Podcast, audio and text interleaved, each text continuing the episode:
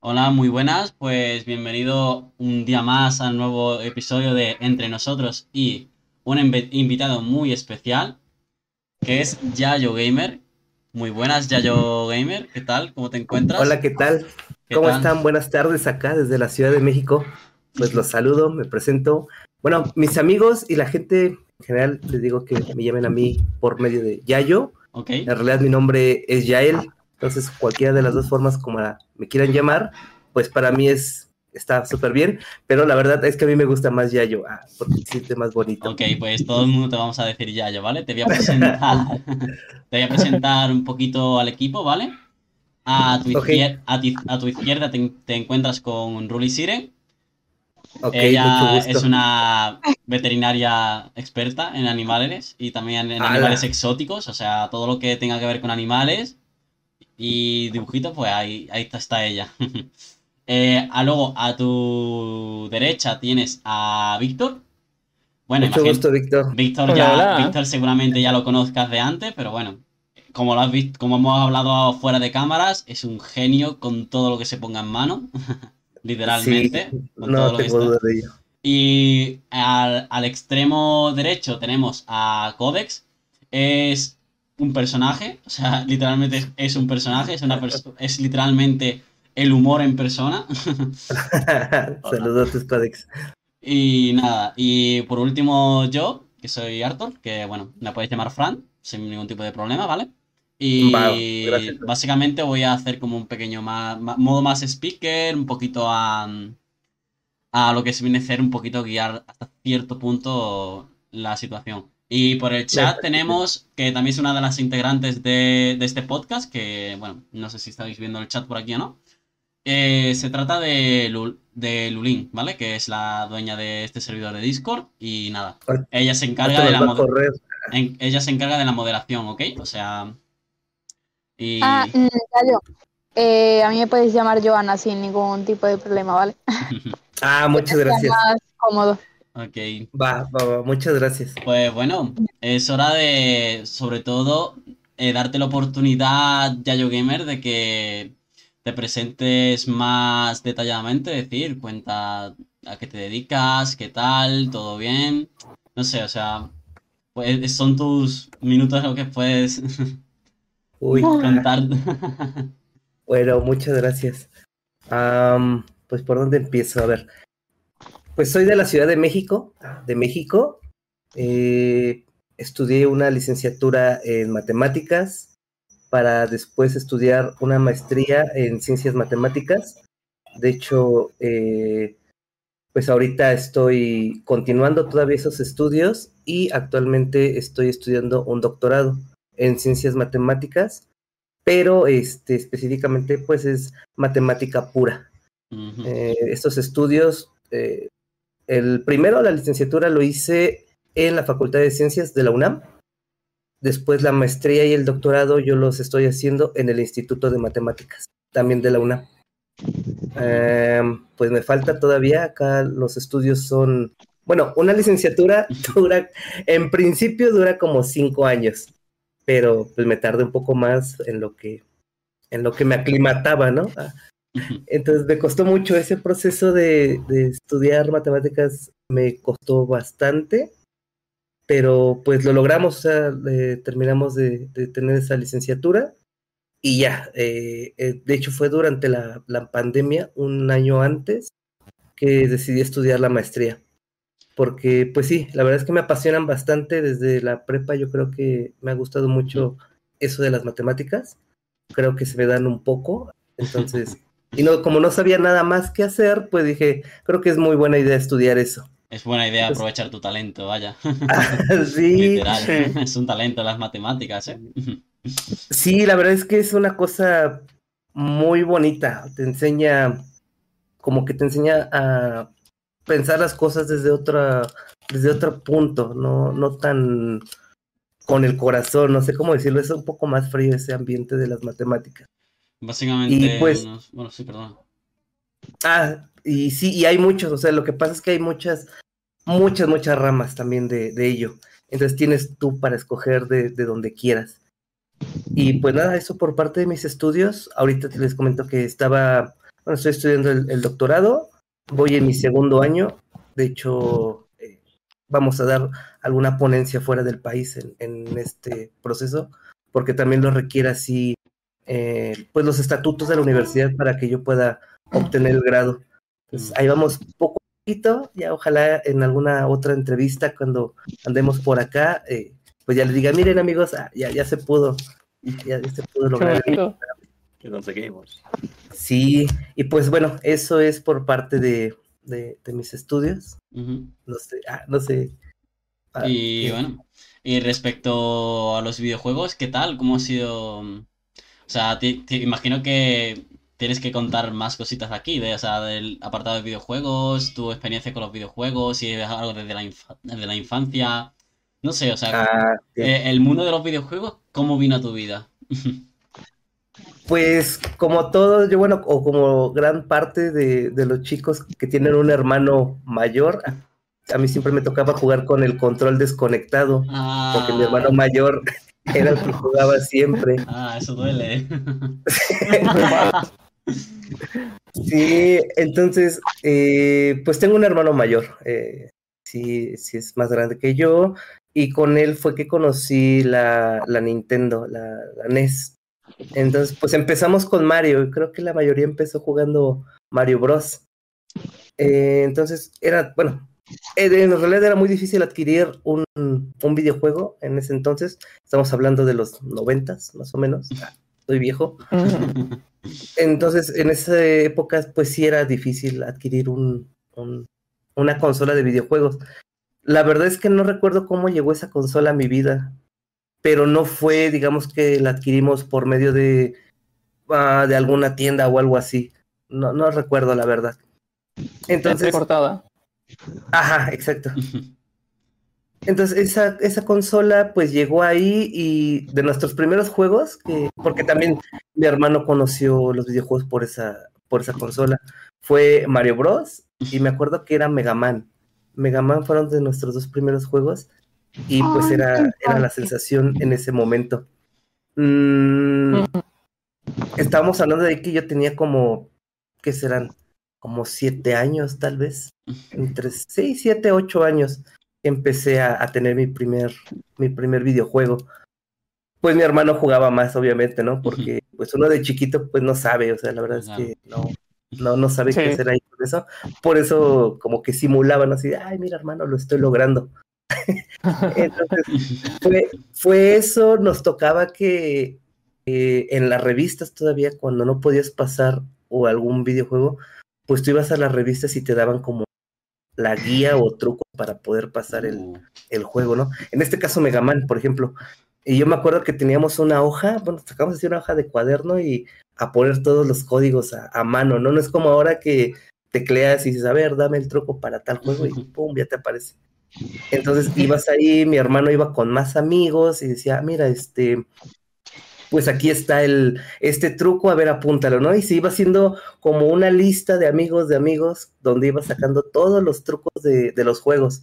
Y te digo que era Mega Man, había uno de, de Mickey, también estaba muy bueno ese de Mickey, donde se transformaba en, en, en varios eh, personajes, e, ese de ahí. Ese fue como mi primer acercamiento con los videojuegos. Después tuve que cambiar de bandera y me pasé a PlayStation porque a mí me gusta mucho uh. PlayStation. Cambio de mando. Te culpo, te culpo. Sí, es que pero pasó como un lapso muy muy grande en ese como bueno, pues sí en ese tiempo digo que estábamos eh, yo estaba ahí en la primaria en, en el grado eh, de los primeros para de los estudios y nos pasamos aquí le llamamos la secundaria, no, no sé ya cómo lo, cómo, lo manejen, pero las secundarias son, son tres años. Ah, mm, sí, bueno, entonces varía en cada país. sí, sí, sí, sí, La ESO creo que en España. Sí, la, es la ESO. Bueno, antiguamente era otro tipo de cosa, pero... En la ESO son cuatro años, bueno, secundaria cuatro años. Mm. Ya, sí, acá la primaria que les menciono son seis años y entras pues a los seis años. Sí, Creo que entras a los seis años, algo así. Y las secundarias son tres, sales como a los 15 años. Bueno, si, te va bien, ¿no? Si, lo haces bien, sales a los 15 años. Entonces, a, todo esto, eh, pues llegamos, bueno, llegamos a la secundaria y conocimos la PlayStation. De hecho, la, PlayStation 1, que era la, la cajota, la gris, no, la, no la pequeñita, una blanca, sino la gris. Y eso fue porque de una amiga, sus no, sus tíos creo que venían de, fueron a Estados Unidos por alguna razón. Uh. y entonces cuando llegaron aquí a México fue así de, oye, mira, salió una nueva consola y es la PlayStation. Entonces, uf, era la sensación, ¿no? Con el de Crash Bandicoot.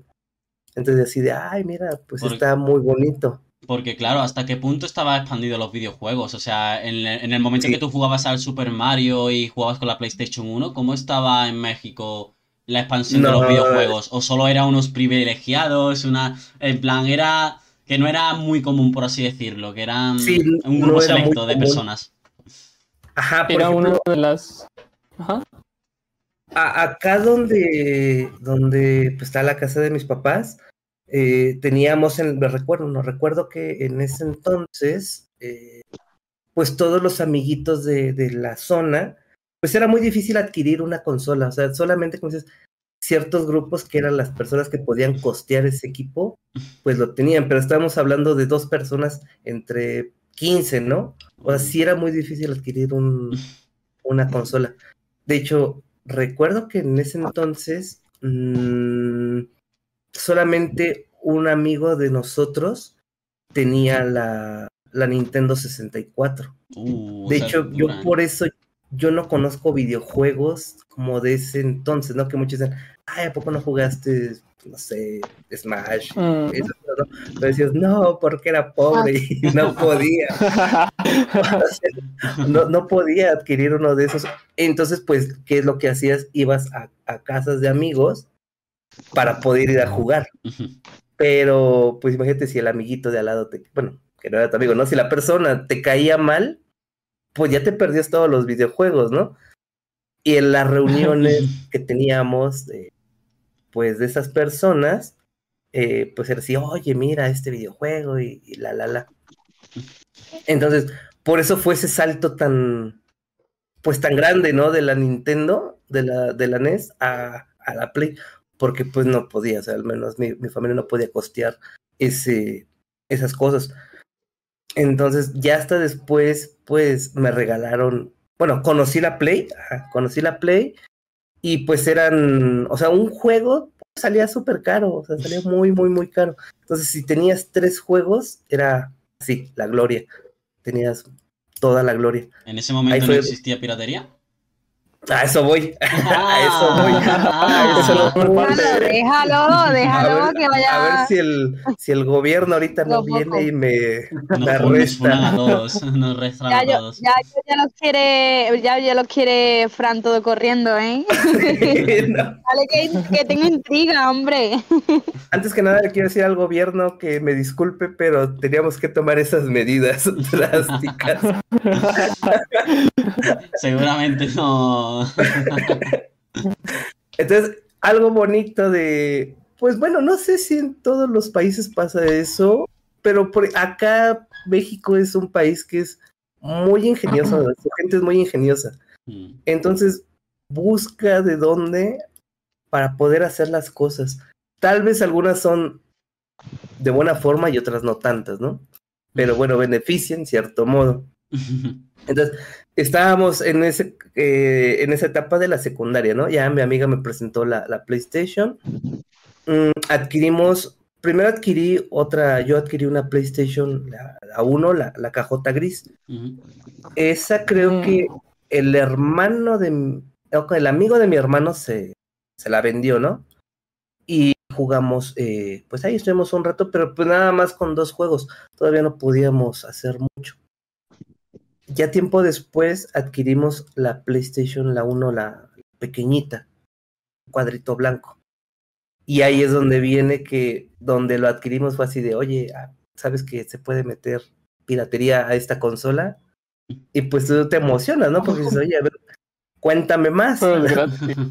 Ajá, prácticamente era el señor que sacaba así de su gabardina las consolas, ¿no? tenemos mucha piratería. Entonces, eh, pues sí, en ese tiempo se daba mucho el poder chipear las, las PlayStation. No sé cómo era, pero el chiste es de que tú llevabas tu consola y que tardaban como... Eh, tardaban, en ese tiempo de hecho tardaban mucho, cerca como de 40 a una hora. Así de, tarán, aquí está tu, tu consola. Y te decían, mira, las ventajas de esto es que cada, em, cada juego en ese entonces costaba medio dólar, más o menos, mm, cada juego.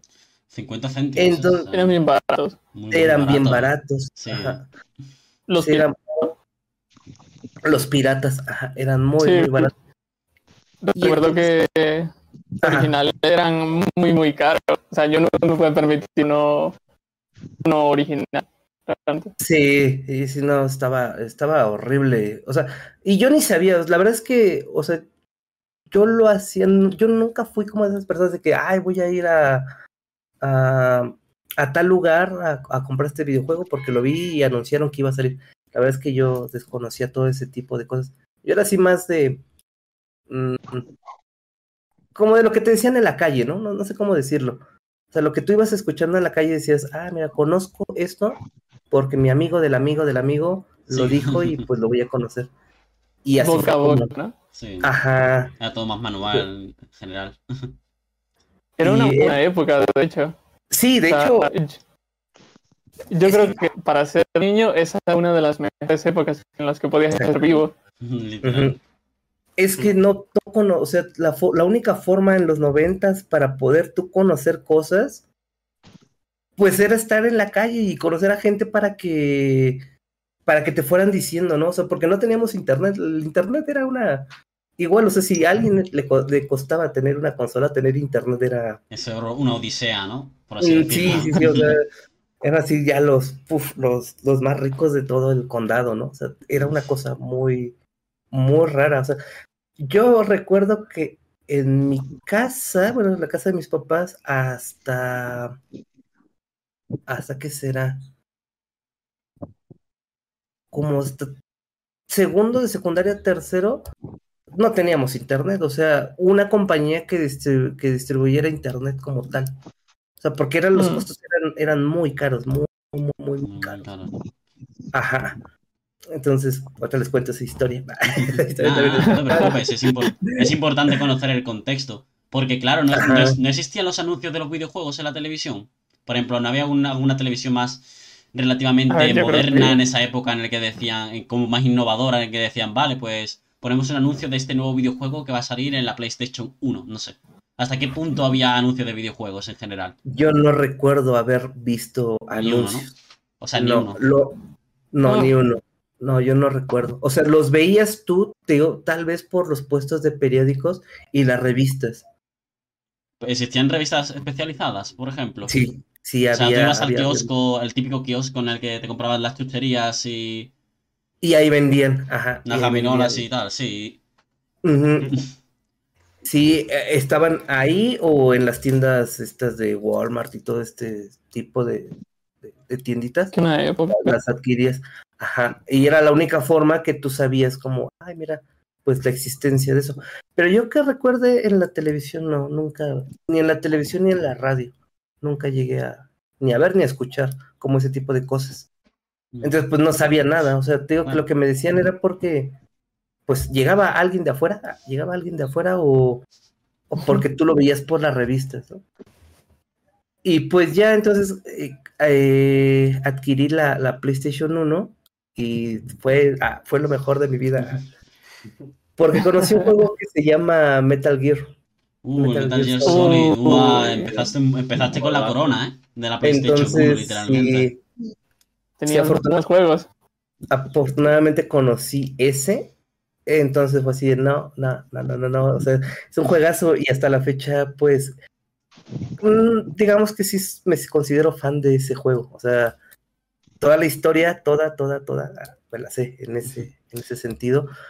Porque me atrapó. O sea, de hecho no jugaba otro juego que no fuera ese. Claro, llegaba un punto en que te lo pasabas una y otra. Lo típico de cuando eres más pequeño y no tienes tantos videojuegos, te pasas un videojuego una y otra vez, Sí. una y otra vez, a una velocidad cada vez increíble. verdad. O descubriendo el último secreto, descubriendo cosas que no sabes que están ahí, pero lo descubres tú.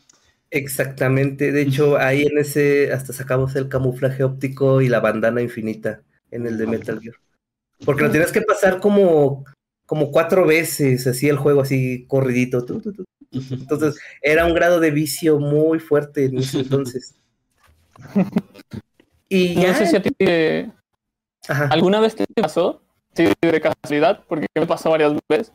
Una vez te pasó, el juego estaba en inglés y nunca pude pasarlo en español y te lo pasaste así. Ah, sí, Uh. sí, sí, sí. Muchos juegos eran de ese sentido de que no.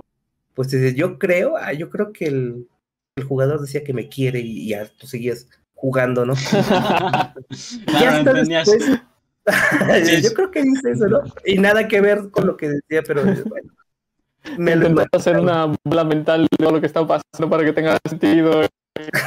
No sabía ni dónde estabas ni qué estaba pasando, solo tenías que matar a lo que estuviera en Ah, pantalla. dice, tú lo que se mueva, tú dispárale Y ya, supongo ya ándale. ya, malos. O sea, literalmente, literalmente el, el chico, el, el típico niño pequeño que no sabe que puede mejorar las armas ni puede mejorar el equipo y se pasa el, fi- el Final Boss sin nada, ¿sabes? Uy, Es muy, Ahí muy, donde se es muy crea la típica, ¿eh? Ahí nos, pues nos están los de... Es muy fan de eso, de, de eh, acabar un juego, pero por ejemplo, el Digit Light tiene armas a reventar para utilizar, pero él prefiere el cuchillo. Lo El más- cuchillo puñetazo. Ya está, lo más difícil. Siempre, siempre me ha Eso es gustado. bastante normal, ¿no? para más hablando- placer, así, ¿no? Hablando de dificultad, eh, ¿recuerdas algún nivel de algún este tipo de juegos an- más antiguos que hayas jugado de pequeño que hayas dicho, tío, estoy eh, era un niño y, y me, me ponían este nivel y yo lloraba, por así decirlo, en plan, es demasiado difícil este nivel de agua o este nivel de no sé qué. ¿Recuerdas algún nivel que hayas dicho tú, ostras, no, me no soy capaz de pasarme este juego? No soy capaz de llegar hasta aquí, tío, tengo que reiniciar la partida porque si no, no puedo jugar y me queda a la mitad. llegó a tocar. La verdad es que no me acuerdo cómo se llama este juego. También es de PlayStation. Sí me llegó a tocar ese, ese videojuego. Era un juego futurista donde el jugador ponía bombas como, no sé, hacia la distancia de alguna forma, como que hacía aparecer unas bombas. La verdad es que no, recuerdo mucho ese juego. Me dejó traumado. Yo ¿Por creo que por eso mi cerebro lo olvidó. Pero Yo creo que sé cuál es. Yo creo que sé cuál es. Eh, te tenías que enfrentar a una o varias personas o en un equipo y tú tenías que poner bombas y ellos tenían que poner bombas, ¿no? Y tenías que coger cosas y demás, ¿no? creo que, creo que sí. Creo que sí. Era como un laberinto que tenías que ir. Sí, sé cuál es ese, pero no me acuerdo el nombre. Como Pero era Bomberman. aterrador. Como te coja, como te coja bien, es como la palma. No, no, pero no tenía como esa forma de como de Bomberman. O sea, sí era. O sea, mm, mm, ay, no sé. No como mundo libre. O sea, tú ibas ahí por el planeta Marte poniendo bombas. O sea, era algo como del futuro y en el espacio. Pero no me acuerdo. O sea, no, no me acuerdo. No entiendo. Y bueno, No, no me acuerdo. Pero el chiste es de que en ese creo que era de las etapas finales. Y era así como súper absurdo que te ponían como un millón de enemigos y tú tenías cuatro oh, bombas. Entonces era de men, o sea, en buena onda, ¿cómo lo voy a pasar? O sea, no, no puede. Yo creo que ese nivel duré cerca de un mes, tal vez. Wow. Nunca, lo, pude- Wow. nunca lo pude pasar. O sea, nunca, nunca lo pude pasar. Pero y entonces- bien. Entonces dije, no, o sea, ya la verdad, ¿para qué?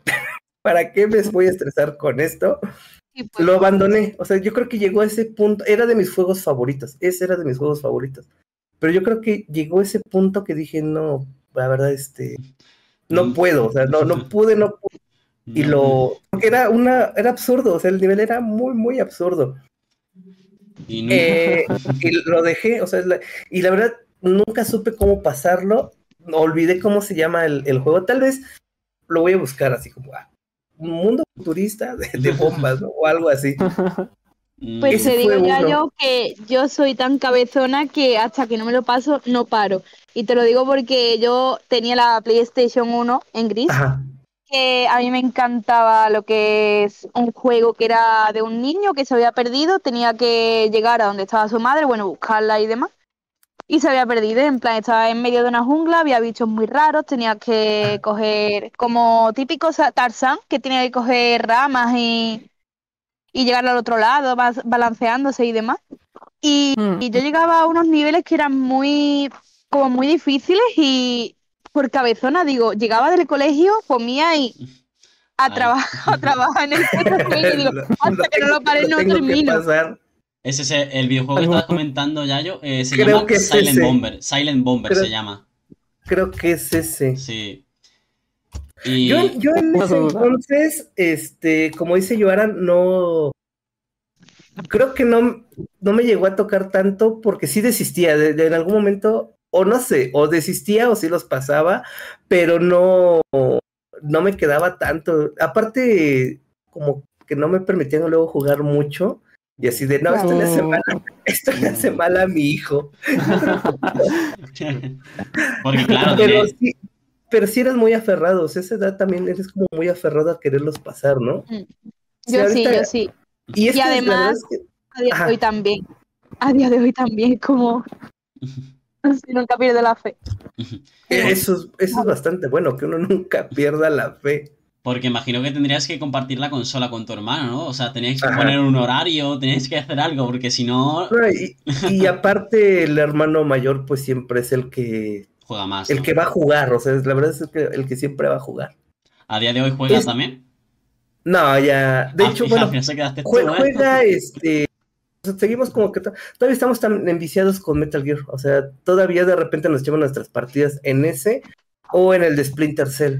Pero jugamos como ya no los. Bueno, al menos ya no es como los juegos de, de hoy en día, sino retomamos los que ya habíamos jugado y pues nos acordamos de esas etapas. Mm. Es un vínculo sí- emocional, sí. Sí, sí, muy grande, la verdad es que sí. Porque pues aprende, aprendes muchísimo. O sea, aprendimos a, a, pues a conocer ese brinco, ¿no? Ese brinco generacional. Porque también fue un brinco generacional muy fuerte de los noventas al año 2000. O sea, fue demasiado, fue muy fuerte ese, ese brinco de no conocer nada, de andar escuchando la radio a, a- a empezar a ver yahoo.com. O sea, una cosa muy, muy rara, demasiado. A mí me, pase- me pareció bastante rara. De los juegos que ustedes decían que, que si nunca me pasé, entonces fue ese, sí, sí es ese juego que el de Silent Bomber, es ese. Y otro que no pude, ese sí me da bastante pena, Uh. fue el de Driver, el Ah, 2. El Driver 2. El Driver 2. Creo que el no lo pude jugar. A- el- había, un, había un videojuego de la PlayStation 1 que me acuerdo yo que te, te soltaban en un parking y no te daban ningún tipo de indicaciones y te llevabas a dar vueltas y si no hacías lo que tenías que hacer Era el 1. y, te- y tuviste que y, te- y tenías que abandonar el juego, o sea, porque tío, en plan te dabas un montón de vueltas en un parking donde no hay nada y tú imagínate el niño que se compra ese juego ahorrando durante cinco meses para no poder para no poder jugar al juego, ¿sabes? O sea, Sí, irás a dar carrito y Ya, dando puedes vueltas. mostrar- ¿Puedes mostrar pantalla? Es que no sé cuál es, la verdad. Sí. eh, bueno, ok, un Sí, a segundito. mí también me gustaría. Un segundito, un segundito. Un segundito. eh, un segundito. Vale, tengo que añadir un- una pequeña. Tengo que añadir esta escena, ¿ok? Dame un segundo. Puedes y pegar el evento de la escena donde lo tienes. Ok, un segundito. Lo tengo que hacer aquí Aprove- en rápido y directo. Lo hacer Hablando aquí. de juegos difíciles, Ujú. ¿alguna vez tocó jugar el juego de David León? Creo que era de la NES. Sí, creo que sí. Creo que el de Ese juego era demasiado difícil. Ok, es. Había un nivel que era de, de unos monos Mm. que literalmente era suerte, ¿sabes? Tenías que tirarte a que te pegase un mono, te estuviese lanzando por todo el mapa. Y de, desde suerte te dejaba más cerca o te dejaba más atrás de donde ya estabas. Y así todo el rato. Un segundito. Y, YouTube, págame. Eh, mira, Uno luego nunca entiende cómo, dice, cómo los quieren hacer. Dices, oye, lo van a jugar humanos. O sea, este es, el, este es el tutorial, chicos, donde este es en el driver donde no eras capaz de hacer nada. O sea, tenías que hacer esa lista y tú no sabías lo que era un 180, ni lo que era un 360, ni nada. Uh, Y aparte Y- te daban tiempo. O sea, sí, sí era una cosa Sí, sí, era una... medio. Claro, y tenías que reiniciarlo todo, porque antes cuando se te acababa el tiempo no era vuelo a un punto de control un minuto antes donde me han matado, sino realmente era vuelo al principio del nivel y agradece, ¿sabes? O, ima- o imagínate el chico, ¿vale? Imagínate el, el chico, en, el- en una, había una época en el que a ti te compraban la videoconsola, pero no te compraban la tarjeta de memoria. O sea, eso era un extra de aparte.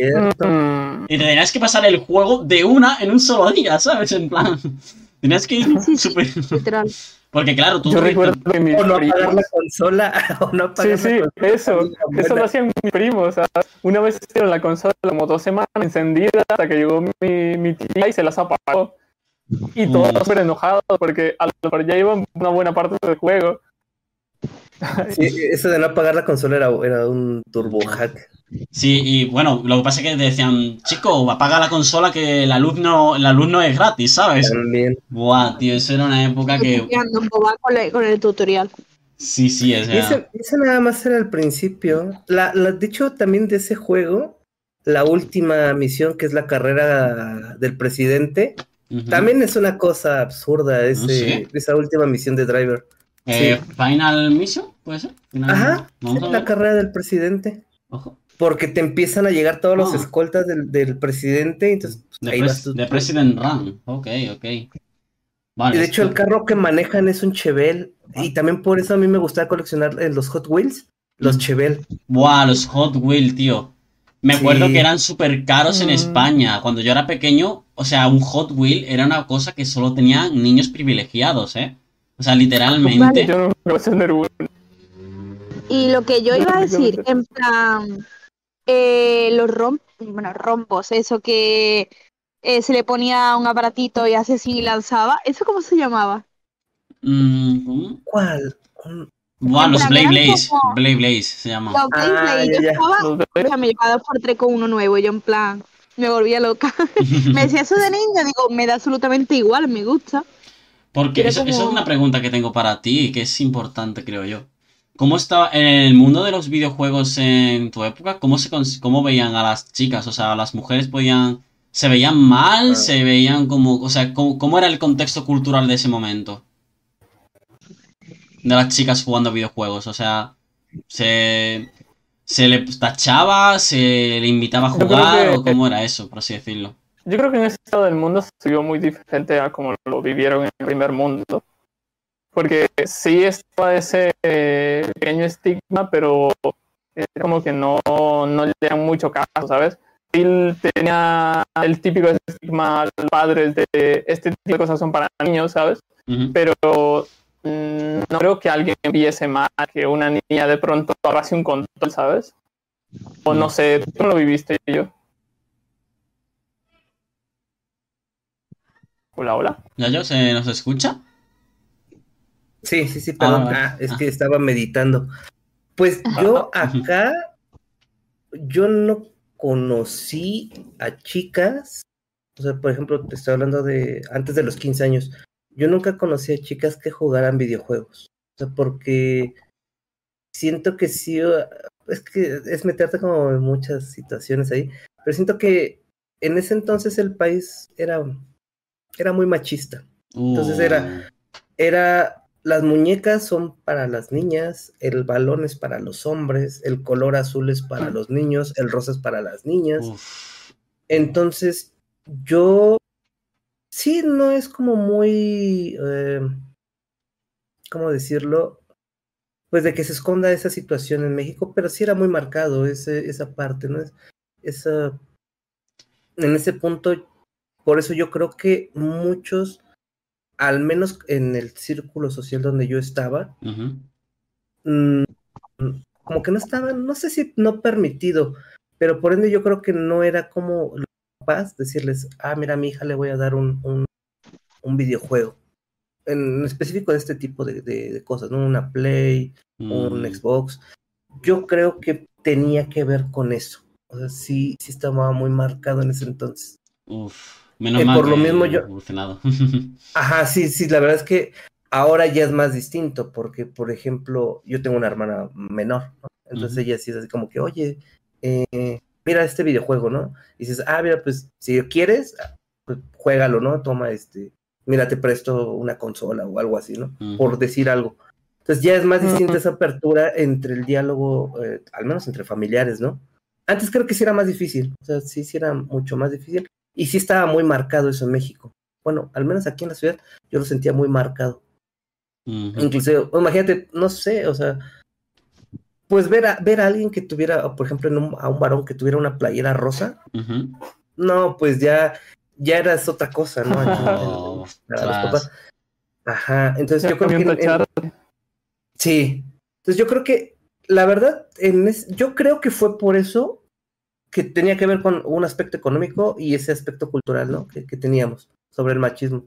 Entonces yo creo que por eso no había tantas chicas que les que tuvieran esa apertura, ¿no? Para jugar videojuegos. Mm, Claro, o también lo hacían casi a Mm. escondidas, o sea, como si, como si fuese un tabú, a dia- ¿sabes? Ajá. Las únicas que yo conocí, te digo que fue esta amiga que, su, que de su tío venía de Estados Unidos. Pero tampoco era como que le llamara mucho la atención, ¿no? Hacer una partida, dos, y ya, ¿no? Así de, ya, claro. Ajá.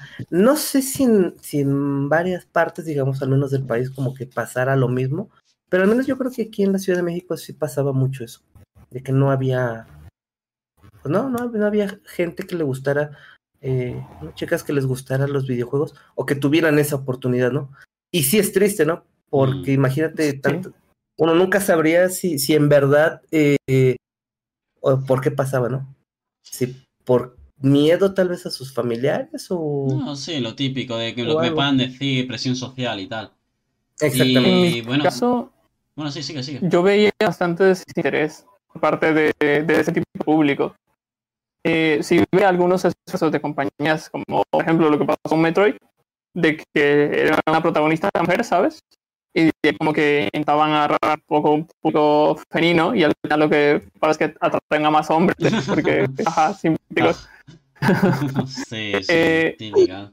La cosa que lo normal en esa época, en este lado de- del mundo, o sea, mi país, era un desinterés bastante grande.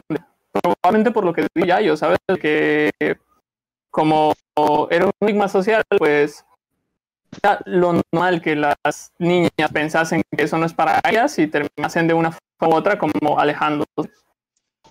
Ujú. Sí, Bueno, yo creo eh, que estaban lo- muy orientados a eso.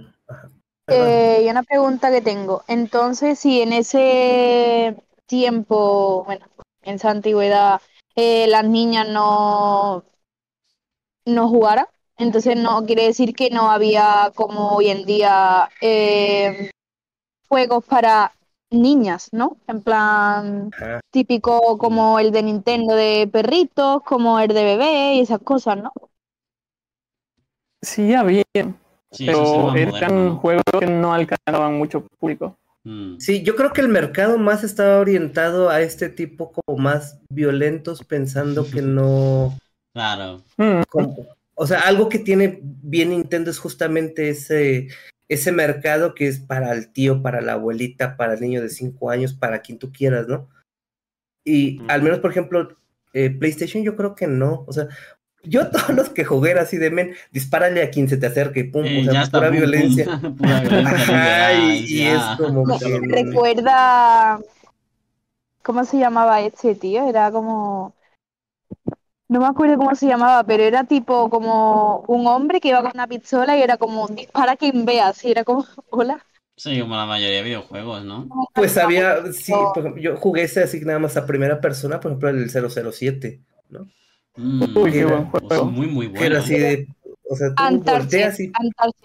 Ese era. Ah, por ejemplo, el de, el de Die Hard también, o sea, demonios, creo que, creo que jugué puros, puros de sangre, o sea, Sí, porque Es o sea, normal de esa época. sí, el gore. ajá, pero creo que no había enfocados en, o sea, algo más... Es que No realmente sí pensaba, ¿no? Ajá. Pero es que esos juegos se quedaban en sus partes de origen, ¿sabes? Porque, por ejemplo, lo que nosotros recibíamos aquí era lo que triunfaba bastante en Estados Unidos y, sobre todo el primer mundo. Pero, por ejemplo, si ves las carátulas, tienen juegos de Kirby eh, en Japón, que es el lugar donde lanzan primero, son muy diferentes a las carátulas que tienen los juegos cuando llegan a América. o sea, ve la expresión Kirby más cerrada, a lo mejor le ponen una helada y cosas Y si lo ves en Japón, todo es más felicidad y, cosas de estilo. Sí, claro. Por, es muy diferente. Es por el concepto cultural. Y bueno, eh, vamos, a vamos a avanzar un poquito en el, en, por así decirlo, en la edad. Y después de la PlayStation 1, ¿llegaron la PlayStation 2 o, la, o ya fue el ordenador? ¿O dejaste alguna vez aparcado el mundo de los videojuegos con la edad? ¿O cómo fue eso? Ahorita, ah, no, eh, a ver, tuve, tuve la PlayStation 1, después tuve la PlayStation 2, igual seguí jugando Metal Gear esa, por esa, sí, esa petaría, ¿no? En México, ¿no? Sí. Esa ya... esa fue, ya cuando llegó la PlayStation 2 ya había más apertura para la gente adquirir eh, más consolas, y era más fácil. Entonces sí era de que, ah, pues ya, ahora sí podíamos jugar a diestra y siniestra los videojuegos. Obviamente con, bueno, yo, yo lo hacía, perdón, perdón gobierno, ah, eh, con la consola chipeada. Igual, oh. ahí subían, ahí ya subió el costo del, del juego eh, a un dólar, ya, eran un dólar y medio, eh, un dólar y medio en el, en el precio actual de ahorita, ¿no? Entonces, podías jugar muchos, podías tener muchos, muchos videojuegos.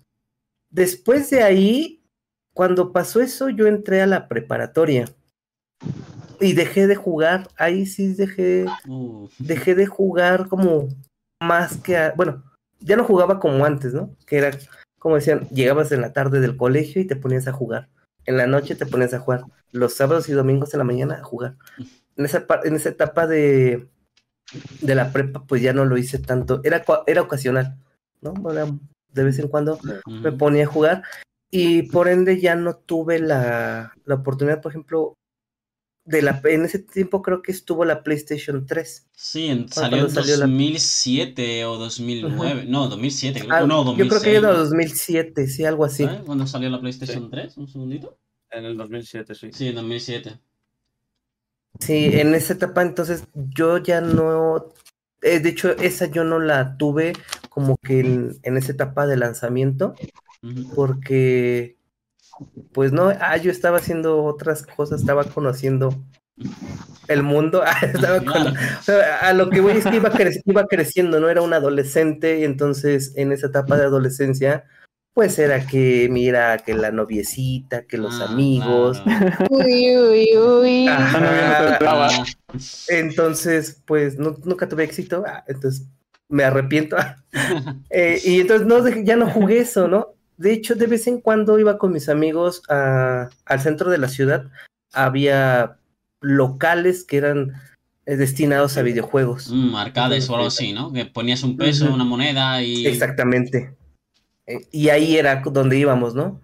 Se íbamos a pasear y en eso de vamos a jugar Rock Band, ¿no? Vamos a jugar, pues no sé, o sea, tú hacías la renta de la consola. Pero era, digo que era muy ocasional en realidad, en esa etapa. Ya hasta después fue que compré la PlayStation 3, pero ya fue, ya, fue un poquito después. Sí, ya un poquito más. Sí, porque ya después eran padres, era ya no te vamos a costear videojuegos. Ya, ya trabajas, ya labura. Ponte a estudiar, ya ponte a estudiar. como ya no, ya se te acabó. Se acabó, se acabó, el cupo, ¿no? sí, ya no, ya. Y aparte, pues también pasó eso porque, pues mi hermano, es que éramos muy bueno, somos muy allegados, pero en esa etapa, cuando yo era niño, éramos así, éramos muy, muy, muy, muy allegados. También cuando yo entré en la etapa de la preparatoria, mi hermano ya estaba más grande, entonces, pues igual ya no tenía, digamos, con quién jugar, ¿no? Ya no era la misma ah. diversión que antes. Claro. Entonces yo creo que también fue como esa ruptura de que, eh, pues ya mejor dejar, eh, pues buscar otras cosas que, que, fueran los videojuegos.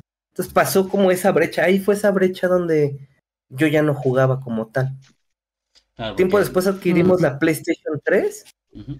Eh, no recuerdo, la verdad no recuerdo en qué momento la adquirí. Y fue cuando entré a la universidad. Ya después entré a la universidad y pues no, o sea, ya.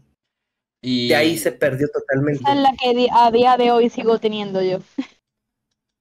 La La, De hecho- la 3. la 3. Hablando de consola, yo tengo dos chiviadas. Oh, no. Esa se la voy a guardar para que le conozcan mis nietos. Sí, sí. Voy a poner a jugar cosas de, de hace 90 años, ¿sabes? Con esto nos forjábamos. Es que la, la Te PlayStation voy a 3 es contar una bonita. historia, hijo. Sí. La PlayStation 3, a mí me gustó. mm, ah, es que la primera que salió era muy toscota, ¿no? No, esa nunca me gustó. Mm, La otra, la- una más versión delgadita. fat, sí. Ajá, la, la la- la delgadita era la Slim, ¿no? Ajá. Le decían Ujú. Slim y era como más finita. Y también tenían problemas con los lectores de discos, ¿no? Como que se quemaban súper rápido, ¿no? Ujú. Mm, La una le pasaba. A la una le pasaba mucho. A la una, a la uno mía se me no leía los los discos y Pues se me perfecta. claro, como Es que el problema era más que todo porque estaba expuesto. Pues Mm. Cada vez que tú abrías la tapa, realmente el lente estaba ahí. Y, y a veces era solo tocarlo y ya no sabía leer nada. Yo me Y lo que hacía la gente, lo que hacía la gente era untar un algodón en, en el coliseo pílico y simplemente pasarlo para limpiarla. Si le hacías o muy fuerte, ¿sabes? O, o muy débil, pues seguía el problema igual. Y si le hacías muy fuerte, pues puedes llegar a arruinarla. Sí fui. Yo siempre les echaba alcohol así. Decía, no sirve, esta Oh, cosa no sirve. Yo echaba pasta Pero- de dientes, ¿eh? Pasta de dientes también. ¿Qué? Sí, sí, yo le echaba Sí, pasta de ¿A dientes los discos o...? A- a los- eh, Ah, vale, eso también hice yo. Víctor, Pero, están ¿sabes diciendo en el chat que se escucha robótico. ¿Ustedes me escuchan, robótico? Sí, Sí, te escuchas te todo. escuchamos Sí, a robótico. Uy. Bueno, sí, Pero se voy a ver cómo solucionar. Ok. Pero fíjate que en el momento que el láser de la consola se te descomponía en ese entonces, ya estaba echada a perder la, la consola prácticamente. Sí, Porque claro. también era bien costoso eh, repararla. O sea, era bien raro que alguien tuviera un láser de, de consola. Mi, la, mi PlayStation, la, la 1, murió así. Se descompuso Oh. el láser. Y fue así de, bueno, ya, ah, tu lágrima, y dices, ya Ah. nunca más. O sea, ahorita estos, estos las, estas láser los encuentras por 3 dólares o no sé cuánto en AliExpress. Y es así de Sí. la manches. Muy tarde, ah, 20 años tarde. Pero pues ya. Muy tarde. Yo diría, la tecnología se podría haber puesto más avanzada. Pero Y bueno, eh, cambiando ya un poquito más, avanzando más, ¿por qué ya te- o sea, ya estamos en la preparatoria, ¿no? O sea, en la preparatoria Ajá. tú decides qué vas a estudiar, ¿no? No, ah, no. ¿O cómo funciona eso? O sea, Bueno, ah, bueno, es que mi caso fue algo muy raro. Que, o sea, te digo que empezó. O sea, ese fue también todo el contexto, porque yo empezaba a. a a- bueno, iba a, a- a concursos de matemáticas en ese entonces. ¿pero ya de pequeño o era una habilidad no, desde en la prepa. No, en la prepa. Ah. en, la, Ah, en la preparatoria, yo, ¿no? hola. ¿Y en la preparatoria cuántos Digo- años tienes? O sea, ¿qué edad? en la preparatoria entras a los 15 años. Estás de Vale. 15 a 18. ¿Y ahí qué te enseñan? ¿Que es como un bachillerato? un- Es como, ajá, es, es como un bachillerato. Es, digamos que lo mismo de los seis años anteriores. Ajá, bueno, sí, es como lo mismo, de lo- es algo medio raro. O sea, te enseñan matemáticas, te enseñan, eh, hay talleres de lectura y redacción, inglés, biología, química y física, son, y computación, en, eh, son como las ramas de la preparatoria. Eh, Obviamente- ese, ese es mi sueño. En plan, hola, ¿dónde está eso? México. ¿Cuál? En plan, lo de la rama de que tú dijiste matemática, lectura, física, química y biología. No son las Era como, Ah. ¿dónde está eso? ¿Dónde está? No, es una, es una pregunta retórica. Es como, ¿dónde está eso? Nunca lo he visto. Ah, ya, ya, ya, ya te entendí, ya. Sí. De hecho, eh, yo en, var- en varias ramas, por ejemplo, en biología yo pasé, o sea, dije, pues pasé la materia, pero yo no recuerdo haber estado en la materia como tal, o sea, no, nunca, no, no recuerdo. Sí, de esas materias que dices, "Bueno, Claro. ya. Y una pregunta, ¿cómo funciona un concurso matemático? O sea, ¿cómo se dan cuenta de que no, tu nivel de matemáticas es superior a la media para decir, oye, este chico hay que meterlo en un concurso de matemáticas? Pues es que en, en- es por resolución de problemas o tal vez por, por agilidad en la forma de, de- de resolver estos mismos. Yo creo que, por ejemplo, yo ahorita como docente, yo así lo noto, ¿no? Tú vas viendo, pones un ejercicio y dices, "Mm, este lo hizo muy rápido, ¿no? Y llegó a una respuesta acertada. Creo que tiene potencial para poder, pues sí, exprimirlo en ese sentido, ¿no? De llevarlo a alguno u otro lado. Yo creo que en, en eso se basa, en que tú pones un ejercicio, la rapidez y en cómo lo puedes. Porque uno lo puede hacer rápido y lo puede tener mal, ¿no? Entonces esto no sirve. Entonces, entre, entre la rapidez que lo haces y qué tan bien lo haces. Entonces, eh, pues yo decía en ese entonces que ponían cosas, ponían, eh, pues no sé, tres problemas y a mí no se me dificultaba. Tal vez suena mucho a vanagloria eso, pero pues sí es, es el por qué llegué a estudiar eh, lo que estoy estudiando ahorita. Entonces uno de estos profesores me, me hizo la invitación a, a participar. Eran los concursos de, aquí se le llaman la Sociedad Matemática Mexicana, empiezan a nivel local. Entonces un nivel local pues va desde una primaria, secundaria y prepa y van extrayendo a la gente eh, para llevarlo ya inclusive a competir a nivel internacional. ¿Y hasta Eh, qué nivel llegaste? Yo llegué a nivel estatal. Nada más llegué a Hasta México. estatal. O sea, en- enfrentarte con. bueno, Eh, ah, contra, contra México. ah, contra Vale, México. ¿y cómo eran, o sea, cómo es la estructura de, de un concurso? O sea, te apuntas y ¿qué haces ahí? ¿Cómo funciona? ¿Qué te preparas? O sea, ¿qué hay, qué- qué hay que hacer? Ajá, te tienes que, pues, como yo estaba a nivel, eh, digamos, estatal, no había tanto, no estaban tan enfocados, ¿no? No, no era tan, digamos que en ese profesional es la palabra. Entonces era, a ver, tú sabes álgebra, sabes aritmética, sabes geometría, pues te vamos a dar un, un ejercicio. ¿Cuál? No sé. Ah, Pero con todo eso que sabes lo tienes, o sea, es así. De hecho, esa es la vida del matemático. Te voy a dar algo y lo tienes que resolver. ¿Cómo? No sé. ah. Así es la vida, así es la vida del Buscarte matemático. la vida, vamos. Mm, exactamente. Y... Yo recuerdo de los, ay, perdón, de No, los dime, dime, dime. últimos exámenes que tuve, te ponían en un salón, en, cuando eran en equipos con tres, con tres personas, y era así, no sé, si Pepito tiene números pares, por decir algo, ¿no? Eh, un- o algo muy raro, o sea, no era de resolver una ecuación, prácticamente, eran, eh, eran Un problemas un poco más, más rebuscados, ajá. Y pues te daban, eran tres ejercicios como para cinco horas, más o menos. Eran así. Cinco horas. Sí, era una cosa. o sea, ¿y qué te ponían? ¿Sentado en una silla y una mesa en medio de un patio durante cinco horas? Era un salón, era un salón, Mm, era un, un salón de clases con tus compañeros y pues tú podías, si te desesperabas, caminabas en el salón, ¿no? y Te ahí- daban agua Sí, ¿no? y galletas. Oh. Ujú.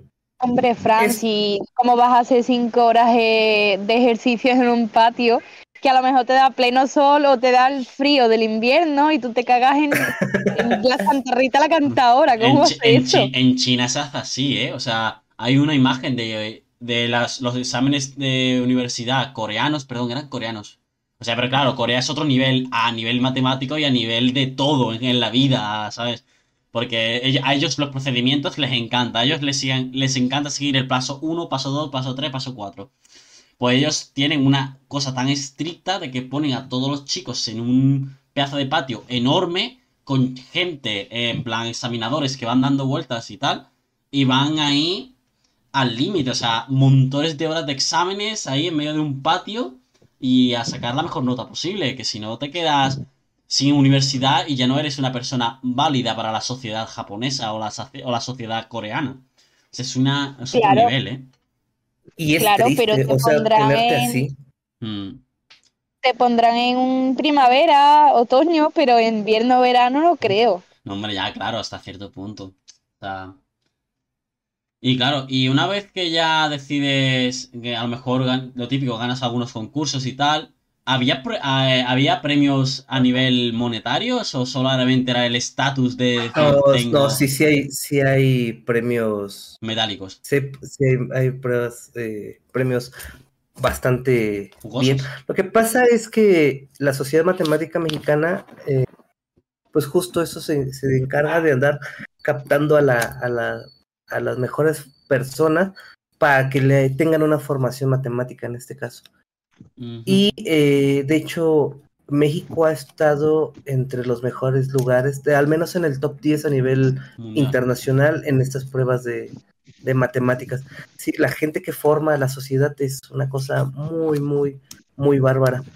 Y obviamente, pues ellos, o sea, al menos una persona eh, que va a un concurso internacional está apta, bueno, sabe tanto como una persona de su primer semestre de una licenciatura en matemáticas. Ajá, es eso.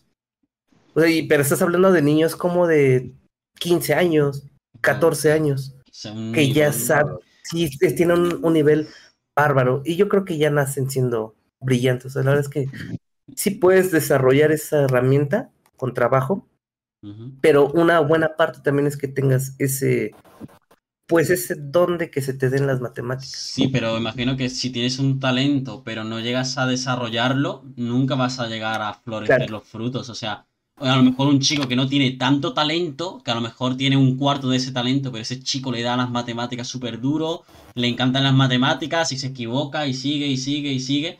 Yo creo que más que talento también, a ver, que siempre hay, siempre existe el caso del dios, del, ¿sabes? Del chico que es, o la chica, lo que sea, que es a- la persona que pueda llegar a ese nivel, pero si no lo trabajas o se distrae ya con otros temas, porque tú piensas que con 15 años ya también estás en la edad de buscar chica, o en la edad de mm, lo típico, ¿sabes? O la edad Sí. de rebeldía, por así decirlo, casi, ¿no? Ajá. Sí, yo, yo soy fiel creyente que cuando uno trabaja algo y lo hace constante, Sin problema, ¿eh? Eh, puede llegar a explotar, inclusive llegar a superar a, a personas que, que son natas, ¿no? Que son natas en ese sentido. Porque sí, hay personas natas en cualquier cosa. Mm. Y ya entonces en esa etapa pues lo dejé, o sea, eh, era muy bonito y todo, pero mm, también era medio un poco frustrante, ¿no? Mm. Eh, Ese andar concursando así. ¿Por qué? Ya hasta el final del bachillerato es cuando tú decides qué carrera escoger. Y yo quería estudiar eh, ingeniería, en un principio yo quería estudiar ingeniería. Entonces eh, fue, en, primero quería estudiar historia, fue un cambio muy radical, no sé por qué quería, quería cambiar el mundo, quería ser o historiador o, o filósofo, Uh, pero ya después dije que no. Entonces decidí por ingeniería y al final dije, ya sí, tenía como cinco minutos para escoger carrera. Y Mm. dije, no, a ver, tal vez física es lo que a mí me guste. Entonces, en una búsqueda, esto también fue inmadurez de mi parte y también dejarlo un poco a un lado. Eh, me puse a ver el temario de, de la carrera de física y era así como que, pues sí se ve, se ve bien, pero creo que no es como lo que yo busco. No sé qué buscaba. No, claro. Eh, todavía seguía sin saber qué buscaba. Después me metí a buscar una carrera que se llama actuaría, que es matemáticas aplicadas en pocas palabras. Eh, era bueno, pero al final eran como muchas materias en sociales. Y pues a mí me aburría mucho lo social. O sea, no decía, creo que aquí no voy a dar el 100. Me metí a buscar en matemáticas y dije, pues no sé qué diga esto, o sea, materias que yo no sabía qué eran, topología diferencial, geometría algebraica, este cálculo multivariable, cosas muy raras, ¿no? O sea, nombres que en mi vida había escuchado. Y dije, ah, se ve horrible, me gusta, de aquí soy. Y fue así Fue- que fue así que el último, últimos minutos para poder yo escoger una carrera, fue que decidí estudiar matemáticas. Y dije, bueno, eh, pues se me dan. Ah, eh, tuve notas eh, buenas en, en lo demás de, de- de mis estudios, pues creo que me va a ir bien. Y fue un, fue un mal error, o sea, fue un pensamiento muy tonto, porque el ser matemático es muy distinto a las matemáticas que tú conoces en la prepa, en, en un nivel ah, ah, de secundaria o algo así. porque que te enseñan que las formulitas, te enseñan a... Todo es muy de fórmulas y yo creo que por eso la gente lo odia. Este tipo de fórmulas y así. Les Ya miedo. cuando, cuando entras a la licenciatura entiendes que las matemáticas no son así. O sea, no, ni la forma de enseñar ni nada. Y esa fue como esa etapa donde yo, pues dejé los videojuegos, me dediqué al estudio. Obviamente en la universidad ya no, ya no jugaba. De hecho, toda esa etapa de la universidad yo dejé de, de tener videojuegos. Ya no. Tuve por ahí un PSP, pero fue como muy. muy Oye, ya yo, Mm, eh, después de todo esto, ¿cómo fue que volviste ya yo a, a Mario? Sí, eso me O sea, Mario. Maker. ¿Cómo, cómo Ah, retomaste es- los videojuegos? Eso está, esto estuvo bueno. Sí, ya después de mucho tiempo, o sea, ya te estoy hablando así como cinco años, tal vez, algo como de cinco años. Hay una persona, cuando salió la Nintendo Switch, ajá, cuando salió la Nintendo Switch, hay una persona que se llama, bueno, se conoce en YouTube como Z, ZSSJ. Este cuate jugaba y es muy ameno para tener como esa conversación es como con los niños o con las personas de, edad corta. Y jugaba Mario y lo hacía muy bien. O sea, tú lo veías y decías, oye, este cuate es divertido, juega muy padre, pues está chido. Y es Mario, es un Mario que nunca, yo nunca lo había visto. De hecho, o sea, no, ya no llegué a ver Mario Galaxy, nada de todos esos Marios, ¿no? Mm, Entonces decía, oye, este Mario está raro, ¿no? Porque es un Mario Bros que yo me acuerdo. Ahí se fue la pantalla. Es un Mario Bros que yo recuerdo y, y pues lo juegan otra vez. Entonces veía que había técnicas muy difíciles. O sea, decía, ¿cómo hacen esto? Yo que recuerdo en Mario Bros no se podía hacer esto. Decía, "Mm, lo quiero intentar, Uh, lo quiero intentar, lo quiero intentar. Entonces por, por este cuate y por ese juego que se llama Mario Maker, dije, me voy a comprar la Switch. Me voy a comprar la Switch, voy a comprar ese juego y voy a intentarlo. Y fue así como, como retomé, eh, como retomé los videojuegos. Eso fue un año antes de que viniera la pandemia. Un año antes de que Yo lo que pandemia. veo, lo que vi mucho en tu directo, ya yo, porque yo me he pasado un poquito por, por tu perfil y demás en Twitch, Ah, es que mm, literalmente vi que eres un pro, porque te lo digo, yo no aguantaría esa, ¿cómo te digo? Esa tensión de una y otra vez, una y otra vez, una y otra vez, y súper difíciles, que no eran nada fáciles. Era como. Y a la vez estar, estar en control también del chat y jugando, es como. No sé, tienes un don. Perdona que te Ah, diga. muchas- De hecho, muchos me dicen eso oye, ¿cómo le haces? Porque es un juego muy estresante. O sea, yo acepto que es un juego muy, muy estresante. Es decir, ¿cómo le haces para no estresarte? Porque te ves que, que, pues no, o sea, que lo estás disfrutando. Yo, pues no sé, o sea, ya es muy raro. Es, es un amor muy raro. Este de Mario Maker, creo que lo conocí por este cuate y dije, yo lo voy a jugar. Y empecé, de hecho, voy a darle ahora la vuelta a eso. Eh, yo no tenía pensado hacer streams, o sea, yo no tenía pensado hacer streams. Yo decía, quiero jugar una parte y quiero que mis amigos de mi face pues vean cómo juego, ¿no? Un poquito. Entonces, eh, pues la Nintendo Switch nada más te deja grabar como 30 segundos. Entonces no podías hacer nada en 30 segundos. claro. Entonces dije, Claro, en mm, 30 a segundos no puedes hacer nada, tío. Es como. eh, en un directo lo voy a grabar en 30 segundos. sí, no, está. O sea, se podría- debería, al menos un minuto que pudiera grabar esto. Sí, Sí, voy a- está- Voy a mandarle una carta a Nintendo para que arregle, arregle ese pequeño. Y claro. ¿Y cómo te surgió la idea de hacer directo entonces? Ajá, entonces fue por eso y dije, no, mira, 30 segundos no lo voy a hacer. Eh, yo ingenuamente dije, ah, mis amigos quieren ver cómo juego Mario Maker, un juego que nadie conoce. Entonces dije, a ver, ¿cómo hago esto? ¿Qué necesito?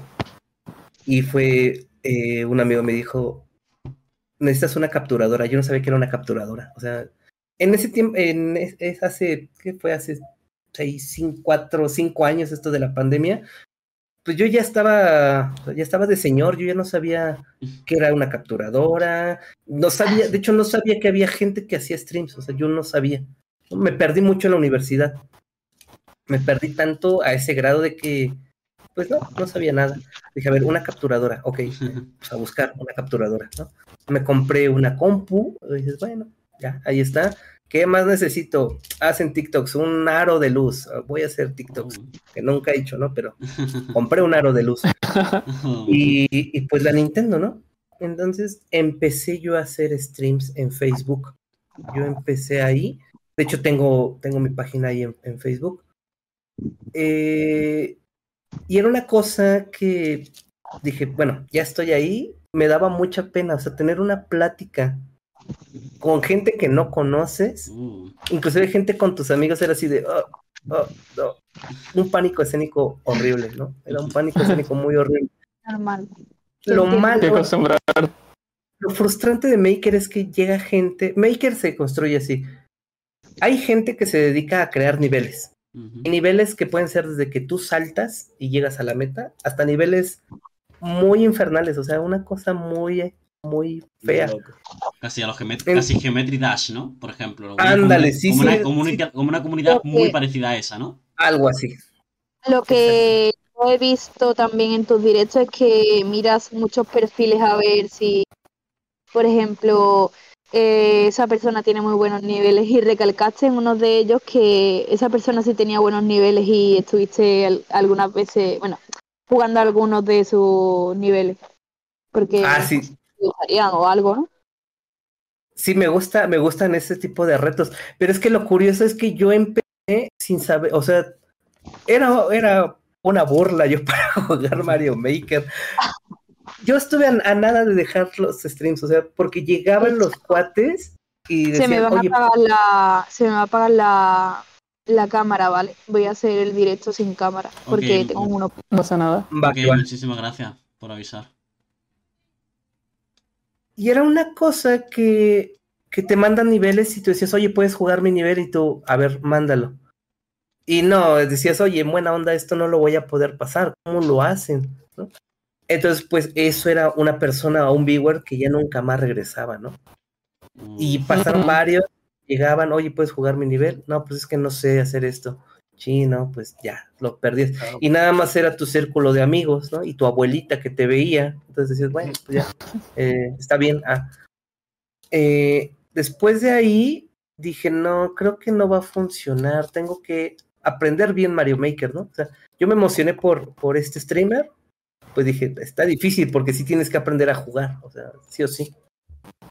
Eh, me pasé a Twitch porque por sugerencia de Vic y también por sugerencia de Dani, que era, son de los que más me han apoyado en, en este proceso, me decían, oye, ¿por qué no te vas a Twitch? Yo tampoco sabía que era Twitch. O sea, yo decía, mm, estaba muy casado con Facebook, muy, muy casado, y me daba miedo.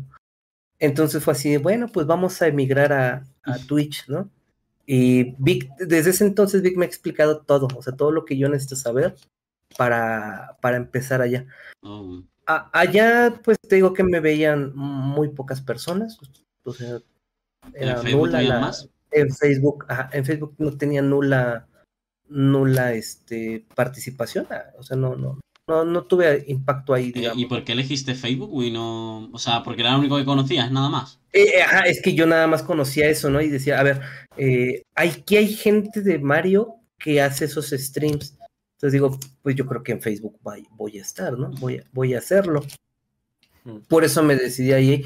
Yo no sabía tampoco que había gente que hacía streams en, en YouTube, por ejemplo. Y el, el ¿En error... Ajá, en. YouTube yo, yo no sabía. Hasta No, que- De hecho, es reciente. Ah, mira, fíjate qué tan, tan- qué tan top- obsoleto estoy que no sé nada de eso.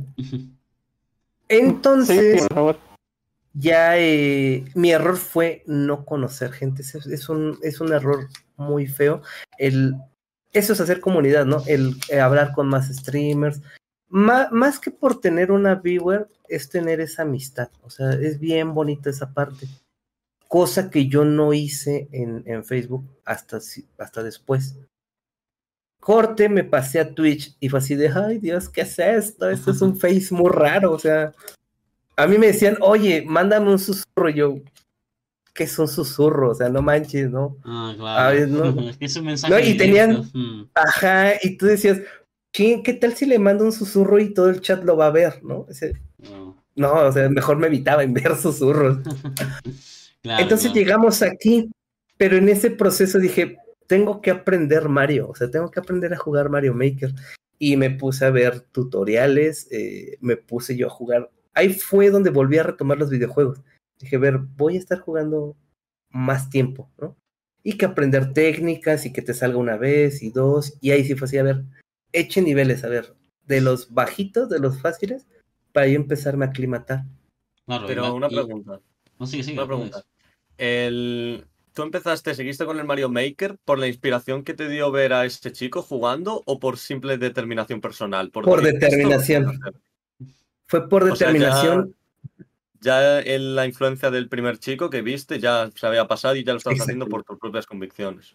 Sí, porque dije, ¿cómo es posible? O sea, ¿cómo no voy a poder hacer estas técnicas? O sea, lo que tengo también es que soy una persona bastante aferrada a, las, a, a- a que si lo voy a hacer, lo voy a hacer bien en ese sentido, ¿no?